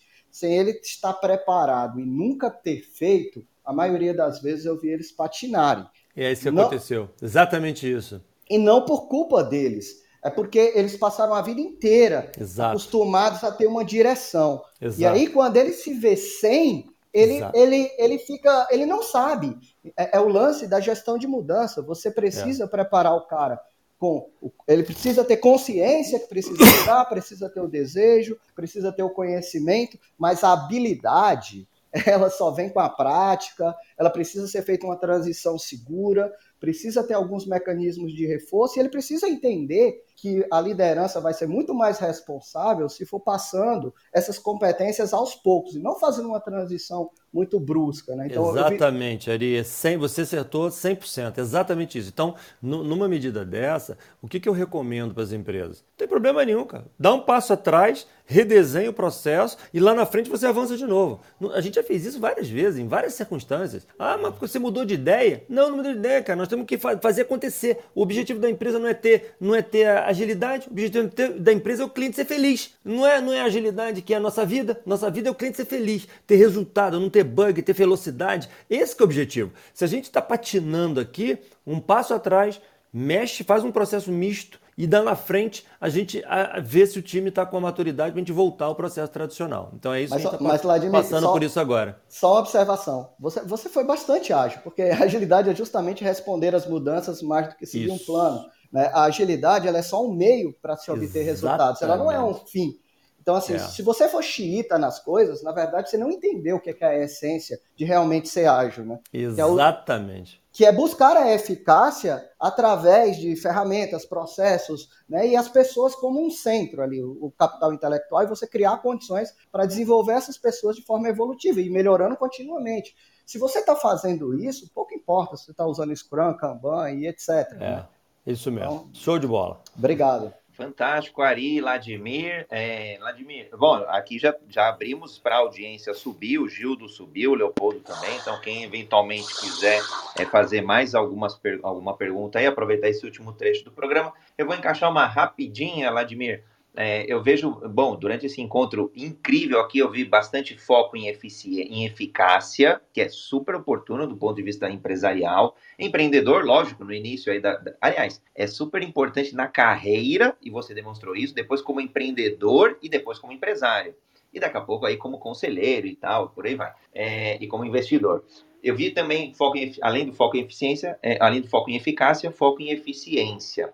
E aí eu vi algumas alavancas, né, que sejam, como por exemplo a tomada de decisão, o ser data-driven, né, é orientado ali aos dados, é, valorização dos colaboradores, aí treinamento, autonomia nos devidos níveis, né, não simplesmente uma anarquia. E aí eu falo que, em geral, uma filosofia ágil, para mim, André, só do André, é, é, é equilibrar segurança e dinamismo, os, ambos de mãos dadas.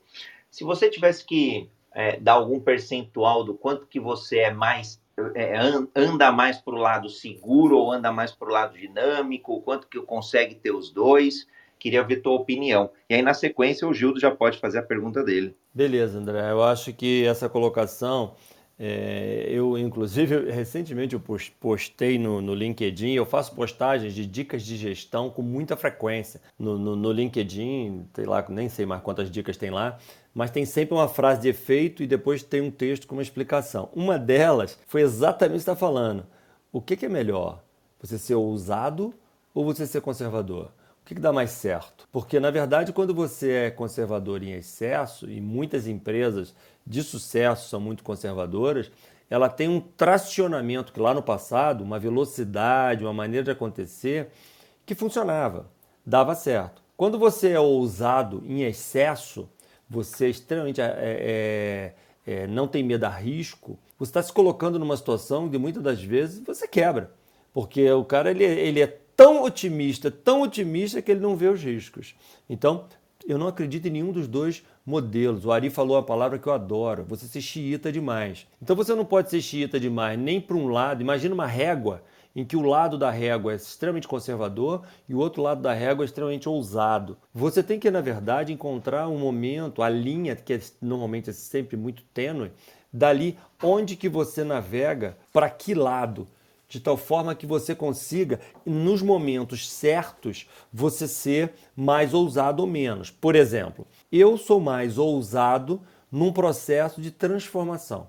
Você precisa, esse caso que a gente estava conversando com a Ari aqui agora, tem que mudar um negócio. A gente resolve isso, cara, em duas, três reuniões em dois dias. Olha só, não está funcionando, os indicadores não estão legais, chama aqui o time, vamos resolver junto, tal, e, e mudamos. É, é, isso é muito importante que você seja ousado para mudar estratégias que não estão funcionando e não ficar xiita achando que foi você que inventou aquele negócio e aquele negócio tem que dar certo de qualquer jeito. Daqui a dois anos você está trabalhando, tomando prejuízo e aquele negócio está lá sem funcionar. Não acredito nisso. Então, a ousadia de transformação está no meu DNA.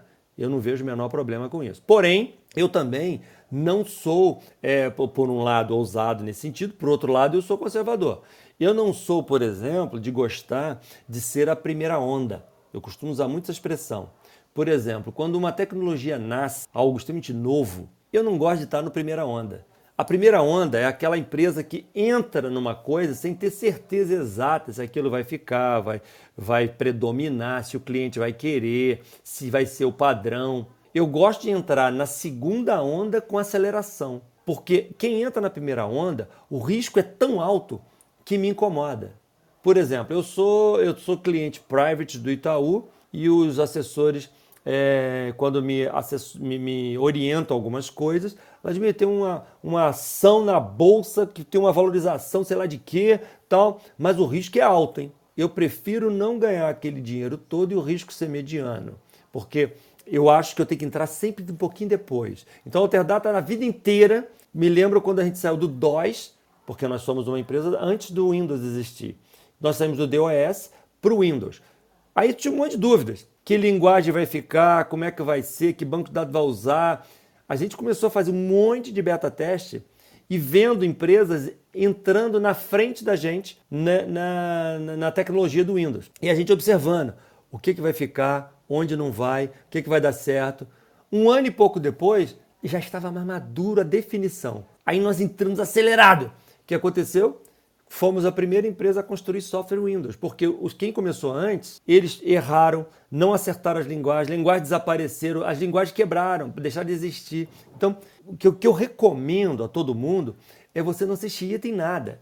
Se você é conservador demais, você vai quebrar, porque a nossa sociedade é muito ágil, ela, ela se transforma muito rapidamente. Se você for xiita por outro lado e você for ousado demais, você também vai quebrar, porque você vai entrar em territórios que são verdadeiros pântanos e você não está observando. Então, todas as vezes que a gente tem um projeto, é, a Amadar comentou sobre é, inovação. Né? Alguém traz, por exemplo, na minha sala, uma coisa bacana para, sei lá, para acoplar um sistema que a gente já tem. Eu falo para eles, ó, o meu papel nesse momento é destruir o projeto. Eu tenho que encontrar meios de destruir o projeto, ou seja, eu estou sendo conservador, tentando encontrar todas as barreiras, possíveis barreiras de risco, para destruir o projeto. E se o cliente não gostar? E se não sei o quê? Isso aqui, e aquilo, e o custo, e tal, distribuição, é, rentabilidade, tal. E, e, e a equipe vai tentando resolver matematicamente esses problemas. Eu estou sendo conservador. Se eu sou extremamente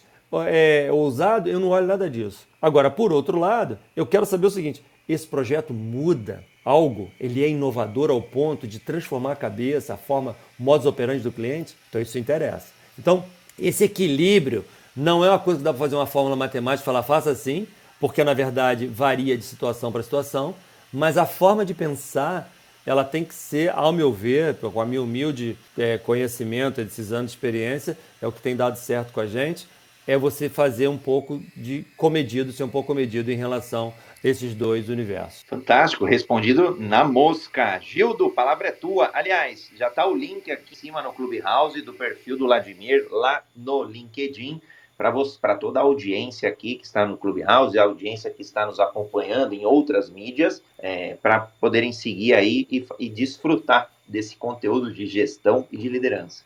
Já seguindo, é, Gil, homem branco, cis, é, fundo branco na imagem, terno, gravata, é, é o foto do dia do meu casamento. Eu amo essa. É, Odimir, você trouxe aqui vários elementos muito legais pra gente, muito pertinentes. História de vida incrível a sua, da Alterdata, né? Contextualiza muito com esse Brasilzão que a gente tem aí, que é de luta, garra, um povo que corre atrás das coisas. É, a pandemia ela veio para evidenciar uma coisa interessante. Quando você falou assim, cara, eu tô numa cidade que é uma cidade pequena, tá? A pandemia ela veio para globalizar né, o, o, mundo hoje de uma forma muito conectada. E quando a gente olha para o Brasil, a gente pode dizer que o Brasil é essa cidade pequena, porque a gente vai ter concorrência aí né, nos nossos profissionais de dólar e euro. Como é que você acredita e como é que grandes empresas que nem a Alterdata, né, você tem tem se preparado para isso, né? Como é que essa, porque há uma tendência de escassez mesmo de, de, de, pessoas trabalhando ali, de pessoas capacitadas. Então, assim, como é que ajudar essas médias empresas, essas pequenas empresas? Porque perceba, a inovação, a coragem pode estar nessas empresas de 10 pessoas. Né? Uma grande empresa já tem um compliance, tem tudo ali, e às vezes você não consegue ter aquela, aquele time, né? Então, assim, hoje, qual é a sua percepção sobre isso? Como é que esse Brasil aí vai se vai, vai passar por mais essa e a gente vai sair daqui fortalecido. Gildo, é, obrigado pelas suas colocações, pelo elogio aí, fico envaidecido aí com esses comentários. Você tem absoluta razão. Nós temos um problema sério no país, porque durante muitos anos o Brasil não investiu em educação, em treinamento, capacitação. Na minha infância, eu tô, como eu comentei, os 58 anos, da minha infância, as escolas públicas eram muito fortes. Você competia em nível educacional com as melhores escolas privadas. Hoje isso não acontece mais por um monte de problemas que governos atrás de governos vieram tirando investimentos. Isso significa que ao longo do país, nas cidades menores, as pessoas não são preparadas, às vezes, como deveriam. O que, que empresas como a Alterdata eu vejo que ela tem um papel de fazer? É de instruir, sub, subir o nível. Quando a gente vende um software, por exemplo, de automação comercial para uma loja lá no interior do Pará, no interior do Pernambuco, no interior do, do Ceará, esse de, embarcado dentro desse sistema, ele tem toda uma metodologia, tem todos os conceitos, palavras, expressões, ela tem uma maneira de pensar que vai organizar aquele, aquele comércio de uma maneira estruturada. A gente, logo que fez isso, a gente está enxergando o quê? Nós estamos ensinando esse, esse cliente a ter um outro padrão de excelência. Atrás disso vem a nossa universidade corporativa, que começa a ministrar treinamentos para esse time. Os clientes que estão pagando todos os meses, eles têm direitos a ter acesso a essa, essa infraestrutura. Então eles recebem treinamentos de todo tipo. Eu ministro palestras, cara, quase todos os dias. Para você ter uma ideia, hoje começamos aqui esse bate-papo aqui. Hoje eu tenho três palestras para dar. Essa e mais duas Isso é exatamente no viés que você está falando, Júlio, de passar conhecimento. E para você ter uma ideia, é, voltando a alguns assuntos que a gente falou de delegação de tarefa, lá no, no começo da Alterdata, eu sempre fui o, o garoto propaganda da empresa, porque eu sempre me comuniquei mais, uma, com mais facilidade. Então, com 27 anos, eu estava fazendo palestra para mil pessoas. Já era assim naquela época. Hoje, nós temos um departamento de palestrantes. A empresa tem quatro palestrantes que estão o tempo inteiro, no Brasil inteiro, levando conhecimento para o time, para os clientes. O que, que, na minha cabeça, que nós estamos fazendo? Duas coisas. Uma com estratégia de fortalecimento de marca, porque quando eu ponho um palestrante lá no interior do Pernambuco para falar para 200 empresários de lá, eu estou solidificando marca. Mas existe uma coisa subliminar que está acontecendo, uma magia, que é eu chegar a esse público lá no interior do, do, do Pernambuco e falar o seguinte, cara, existe um negócio chamado custo médio. Existe um negócio chamado capital de giro, existe um negócio chamado fluxo de caixa, que isso funciona dessa forma. Existe um negócio é assim que funcionam os investimentos, tal. É desse nível que a gente vai capacitando, para que as pessoas consigam entender que a Alterdata não é uma fornecedora de software. Eu falo para o meu time isso. Nós não somos fornecedor de software, nós somos fornecedores de soluções. O cliente não precisa só de software. Software não é um negócio que o cliente acorda de manhã, espreguiça fala assim: ai, que beleza, que dia lindo, que vontade de comprar um software. Isso não existe. Na verdade, ele compra porque ele tem que resolver um problema. Então, nosso papel é levar o software junto com uma cultura de formação, de melhoria do nível empresarial. E eu fico muito feliz de estar fazendo isso, porque eh, na minha cabeça eu estou ajudando a melhorar o país. Quando a gente fala de propósito aqui na Alterdata, eu falo no nosso time interno do Gildo. Eu viro para o nosso time e falo assim, gente, vou botar na cabeça uma coisa. Nós não estamos construindo software, nós estamos mudando o Brasil. O pessoal aí ri. Como assim mudando o Brasil, Vladimir? Eu falei, cara, nós estamos fazendo sistemas que estão rodando nas empresas pequenas do país inteiro. Nós temos cliente que para chegar no cliente, você pega um avião, um ônibus, um barco e depois tem que quase sentar num, num jegue, lá no interior do Pará.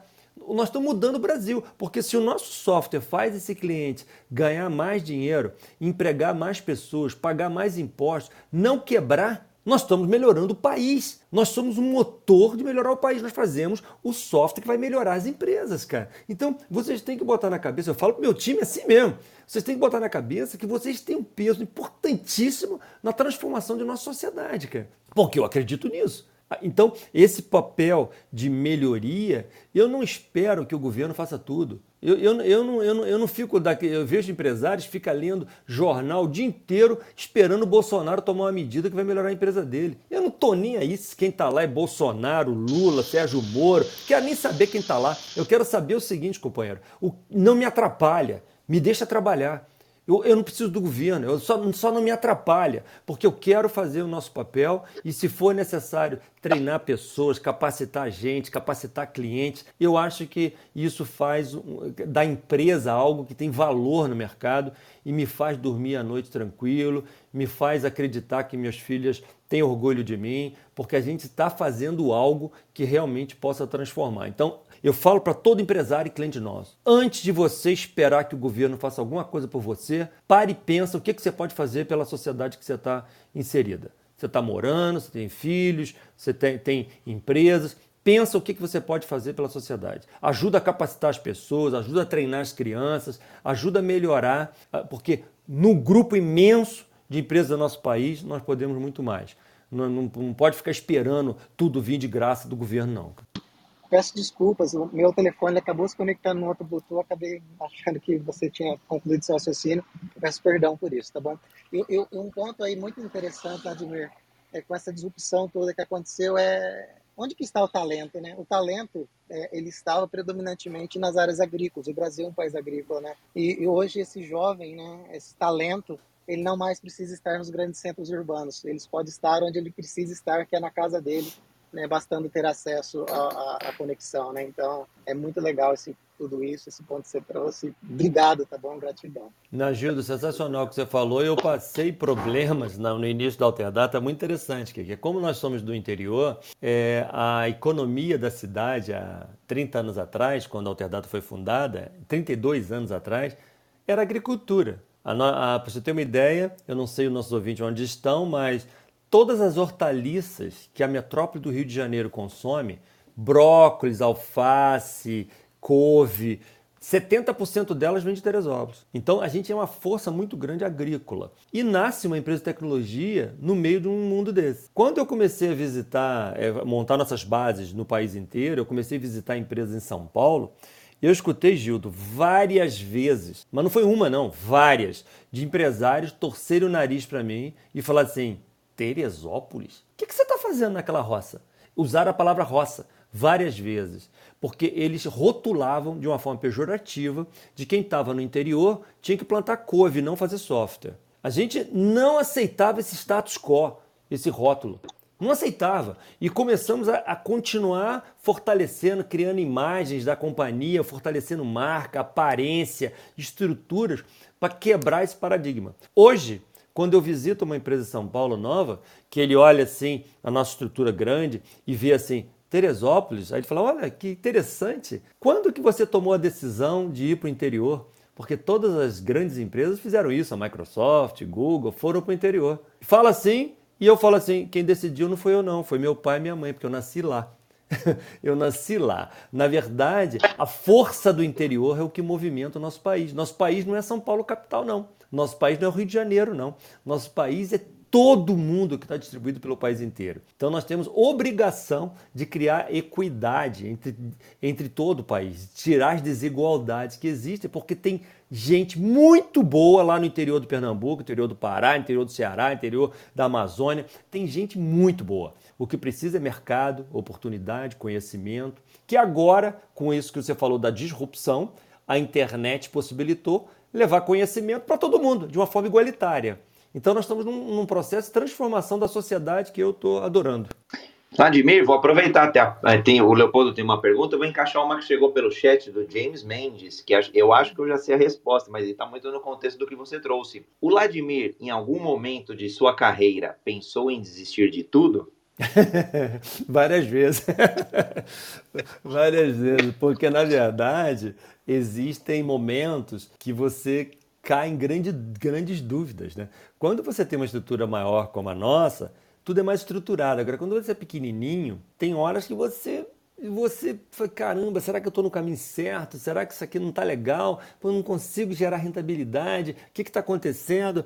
E surgem oportunidades. Eu me lembro quando a empresa tinha uns, uns dois anos aproximadamente, dois, três anos, um cliente virou para mim, eu tinha um cliente grande que ele representava bastante o nosso faturamento, uma fábrica grande, ele devia ter uns 200 funcionários na época. E ele chegou para mim e falou assim: Vladimir, quanto você ganha por mês dessa empresinha que você montou? Ele falou empresinha, eu lembro disso até hoje. Nessa empresinha que você montou, você ganha quanto por mês? Aí eu, eu tinha bastante intimidade e falei: Ó, eu ganho X de, que, eu, que eu vivo desse valor aqui. Aí ele falou assim: Eu queria te fazer uma proposta para você ganhar três vezes isso para ser diretor aqui da minha fábrica. Eu tinha 27 anos. Ele queria que eu fosse diretor da fábrica, ganhando três vezes o que eu ganhava. E nunca eu tomo decisões sob pressão. Todas as vezes que há alguma coisa desse gênero, eu faço cara de alface. Cara de alface é aquela cara imóvel, que não, não tem emoção. Você olha para ele e responde, vou pensar a respeito e depois eu te dou uma resposta. Sem emoção, porque você tem que analisar um monte de coisas. Dois dias depois eu procurei ele e falei, olha, não, realmente eu não quero, cara. E ele falou, como assim não quer? Eu não quero porque eu acredito tanto no meu negócio. Apesar dele estar com dificuldades hoje, está começando, ser pequenininho. Eu tinha acho que umas, sei lá, oito pessoas na empresa ou dez. Eu acredito que eu vou ser maior que você no futuro eu acredito tanto no meu negócio que eu não aceito. Ele é meu cliente até hoje, tem 30 e poucos anos, meu cliente até hoje. Ele continua com 200 pessoas, a gente tem 2.400. Mas o que eu quero dizer é que em alguns momentos de dificuldades, você vai ter situações inúmeras que você vai pôr em xeque, em dúvidas, tudo que você fez. A estratégia melhor para você entender se você deve desistir ou não é ter indicadores de performance e não você ter sensibilidade. A sensibilidade e a emoção pode te levar para um lado perigoso. Ou você insistir demais e quebrar, ou você desistir antes da coisa decolar. Então a emoção não pode, não pode estar à frente do momento dessa dificuldade. Na dúvida, você tem que ter números. Qual o tamanho do mercado? Como é que está avançando? Qual a lucratividade? Quantas pessoas? A rentabilidade do negócio por pessoa? Como é que as vendas estão indo? Como é que a estrutura de distribuição? Tudo está medido. De tal forma que você começa a entender os números e começa a acreditar e ver o que pode acontecer na frente baseado naqueles indicadores.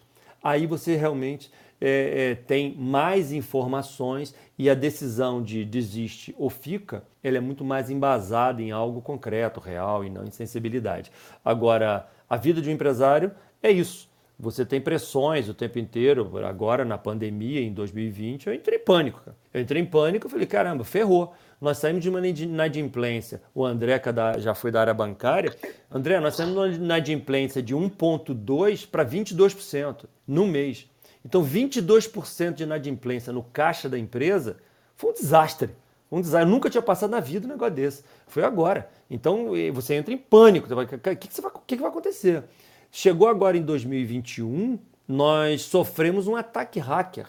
Dois ataques, dois ataques hackers na empresa em janeiro e em março. Foi um caos. Um, emagreci 4 quilos de preocupação. Então tem coisas na vida do empresário que as pessoas pensam assim: ah, que bacana, o cara tá passeando de BMW, viaja para a Europa, tem uma casa bonita, ele tá tudo bem. Tudo bem nada, meu amigo. É, é, é uma pressão o dia inteiro e em momentos você fala assim: caramba, eu devo seguir ou não devo seguir? Mas quanto mais indicadores você tiver, mais ele te dá embasamento que você está com a bússola indicando a rota certa que você tem que seguir.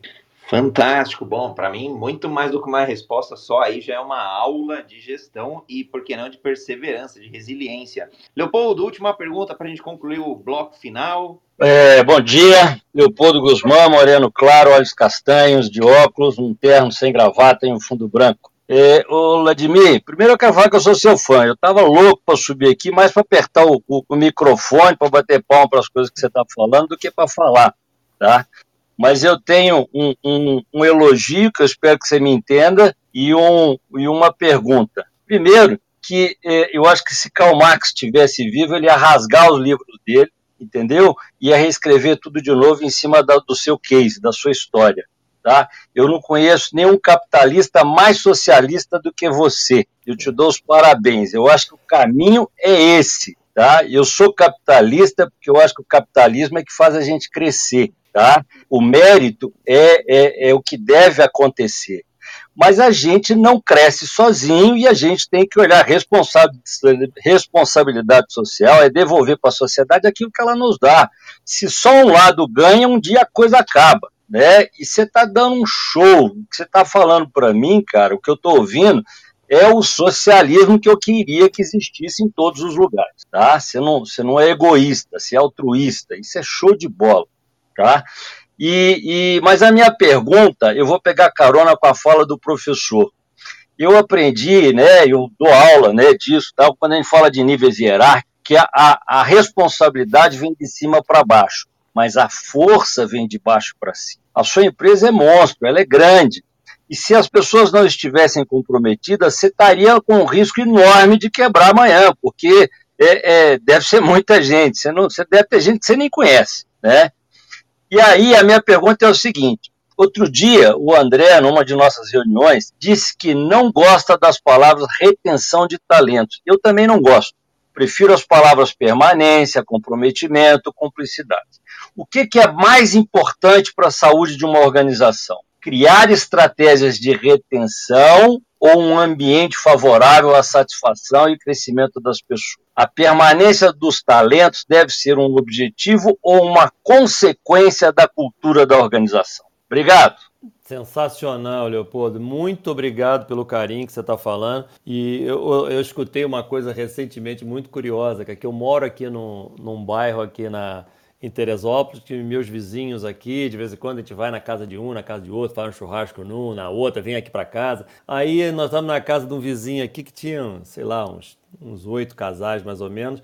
Aí a gente começou a falar uma série de coisas, começaram a me perguntar algumas coisas da empresa e a maioria deles são bastante socialistas. Tem dois lá que se intitulam comunista, inclusive. E eles viraram para mim e falaram: assim, Admir, você é um socialista enrustido, porque não é possível o empresário pensar como você pensa. Mas, na verdade, eu acredito exatamente no que você está falando, Leopoldo. A gente tem que ser capitalista porque o mundo ele é feito dessa energia, dessa dinâmica. O dinheiro nasce, a economia gira em torno da força produtiva. O dinheiro não brota lá do, dos cofres do Banco Central sozinho.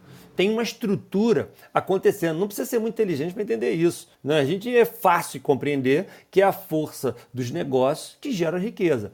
Porém, existem empresários do mal em nosso país. Existem empresários que dão propina para políticos ruins. Existem empresários que só negam a, a absurdo para criar problema no país. Existem empresários que exploram as pessoas. Existe isso.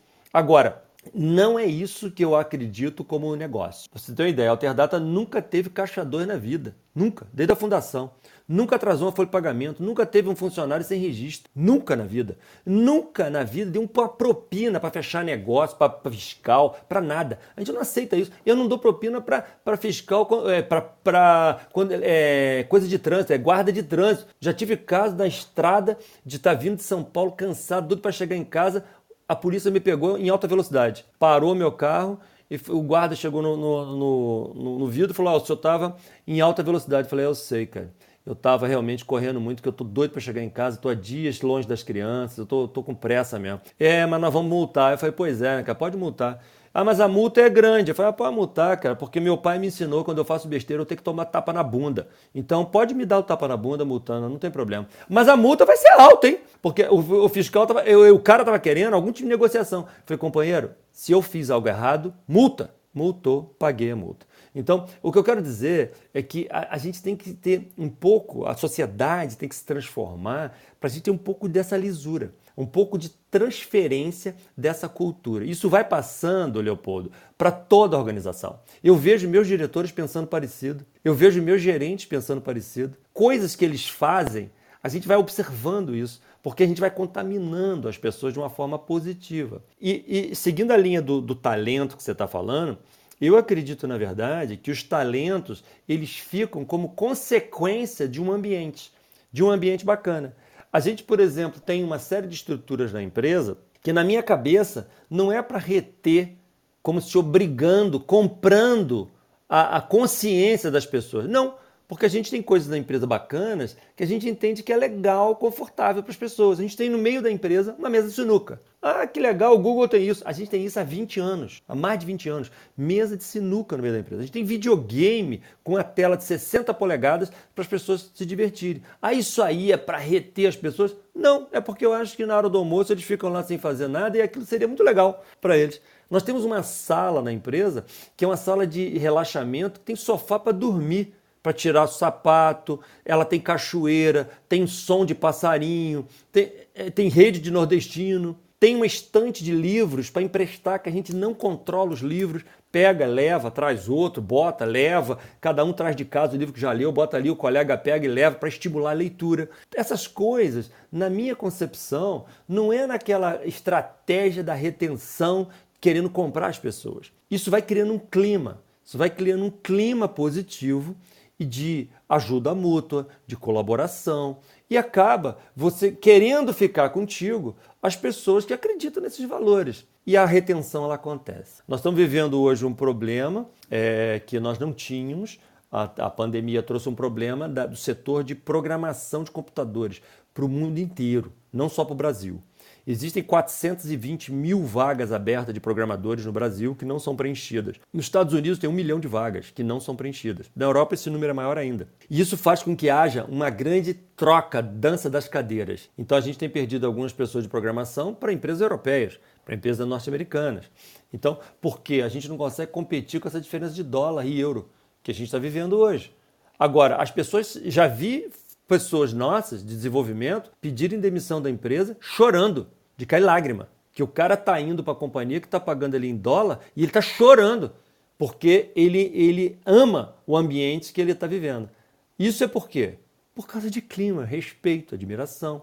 Eu e meu sócio, a gente tem um comportamento de chegar na empresa, cumprimentar a faxineira, entendeu? Cumprimentar o pessoal, falar com o pessoal da segurança, a gente está junto com todo mundo. Eu conheço empresa de software grande que tem elevador separado para diretoria. A diretoria não anda no mesmo elevador que o time. E eu não acredito no negócio desse. Eu tive um gerente de RH, Leopoldo, que eu contratei há uns. Estava no prédio novo já, deve ter uns 10 anos atrás isso. Um cara que veio super qualificado, que a gente estava precisando de um gerente de RH assim, bacana, top. Ele chegou, dois dias depois ele botou uma plaquinha no RH escrito assim: entrada só com autorização. Eu não cheguei a ver a plaquinha na hora que ele botou. No dia seguinte, um gerente me, me, me interfonou, falou de mim, botaram uma plaquinha lá no RH assim. É isso mesmo? Por quê? O, o, cara já sabia que eu não penso dessa forma. Eu falei, como assim botou uma placa no RH que você não pode, que a pessoa não pode entrar? Eu fui lá olhar, olhei a, a, a, a folha, arranquei com a mão, amassei e joguei no lixo. No dia seguinte ele botou de novo. Aí eu chamei ele na minha sala. E começamos a explicar, cara, peraí, cara, você está vindo de outros valores, cara. Aqui na companhia, o faxineiro tem tanta importância na empresa quanto você, cara. Você não é mais importante que a faxineira aqui da companhia. Esse é o DNA da nossa empresa. Nós temos que respeitar todo mundo que está aqui dentro e você botar uma placa justamente no RH que ninguém pode entrar, isso não é o DNA da companhia. Ou você muda de comportamento, a forma de pensar, não estou me referindo nem à placa, estou falando à forma de pensar, ou você não serve para trabalhar aqui na empresa. É um excelente profissional, você vai trabalhar em outra empresa que tenha outro DNA. Aqui não, porque aí entra isso que você está falando, da gente ser, gerar um ambiente que dê orgulho para a gente, que as pessoas se sintam bem dentro da nossa estrutura. Ô, Vladimir, eu só vou, eu só vou te dar uma informação que eu acho que se, se, se melhorar um pouquinho o conceito, tá? O preconceito não é do interior, da capital para o interior, não. Eu já vi empresário aqui em Belo Horizonte que selecionava currículo por bairro. Se não fosse da Zona Sul, não serve. É, tá pensando é um absurdo. Desse, cara? É um inadmissível. Inadmissível. Isso, eu, se eu estou trabalhando numa empresa dessa, eu tenho vergonha do meu líder. Se, se, o líder toma essa decisão, cara, a equipe. Eu teria vergonha, cara. Eu não quero trabalhar numa empresa que pensa assim. Eu vim, Leopoldo, agora eu comentei no comecinho da apresentação. Eu tive em Nova York agora, na, na, na NRF, maior congresso de varejo do mundo, várias palestras falando sobre a preocupação com a diversidade. Tá falando o seguinte, cara, os mais jovens, a garotada que tem hoje 10, 12 anos de idade, 15, eles vão ser os profissionais daqui a 10 anos, cara. Esses caras têm uma consciência de raça, sexo, poder aquisitivo completamente diferente das gerações mais velhas. Um, um cara, um empresário imbecil como esse aí, ele, ele tá espelhando no mais jovem, o mais jovem simplesmente não vai querer mais trabalhar na empresa dele. Porque hoje as pessoas podem escolher. No passado havia aquele ditado: manda quem pode, obedece quem tem juízo. Isso hoje não funciona mais, cara. As pessoas têm o poder de escolha. Se você não tiver a sua empresa focada em permitir raças diferentes, sexos diferentes, na verdade tá cheio de namorado, homem com homem, mulher com mulher. Tem nada a ver, cara. Isso não tem a menor importância na companhia. Entendeu? Tá cheio de pessoas que vêm de classes completamente diferentes. Senta do mesmo lado um menino lá numa comunidade atendendo suporte e o outro um garoto que estudou em colégio particular. Papai vem entregar ele de carro na empresa. Não tem problema. A gente acredita que isso é muito importante e lá na, na NR NRF Nova York, eu escutei isso direto, que as empresas têm que se preocupar com essa equidade. Tinha um pavilhão só de equidade para mostrar o quanto que é importante, porque no futuro os grandes, as grandes cabeças, os grandes cérebros não vão aceitar trabalhar numa companhia que tem esse comportamento desse profissional em Belo Horizonte que você comentou. Então, isso é algo extremamente importante se pensar, porque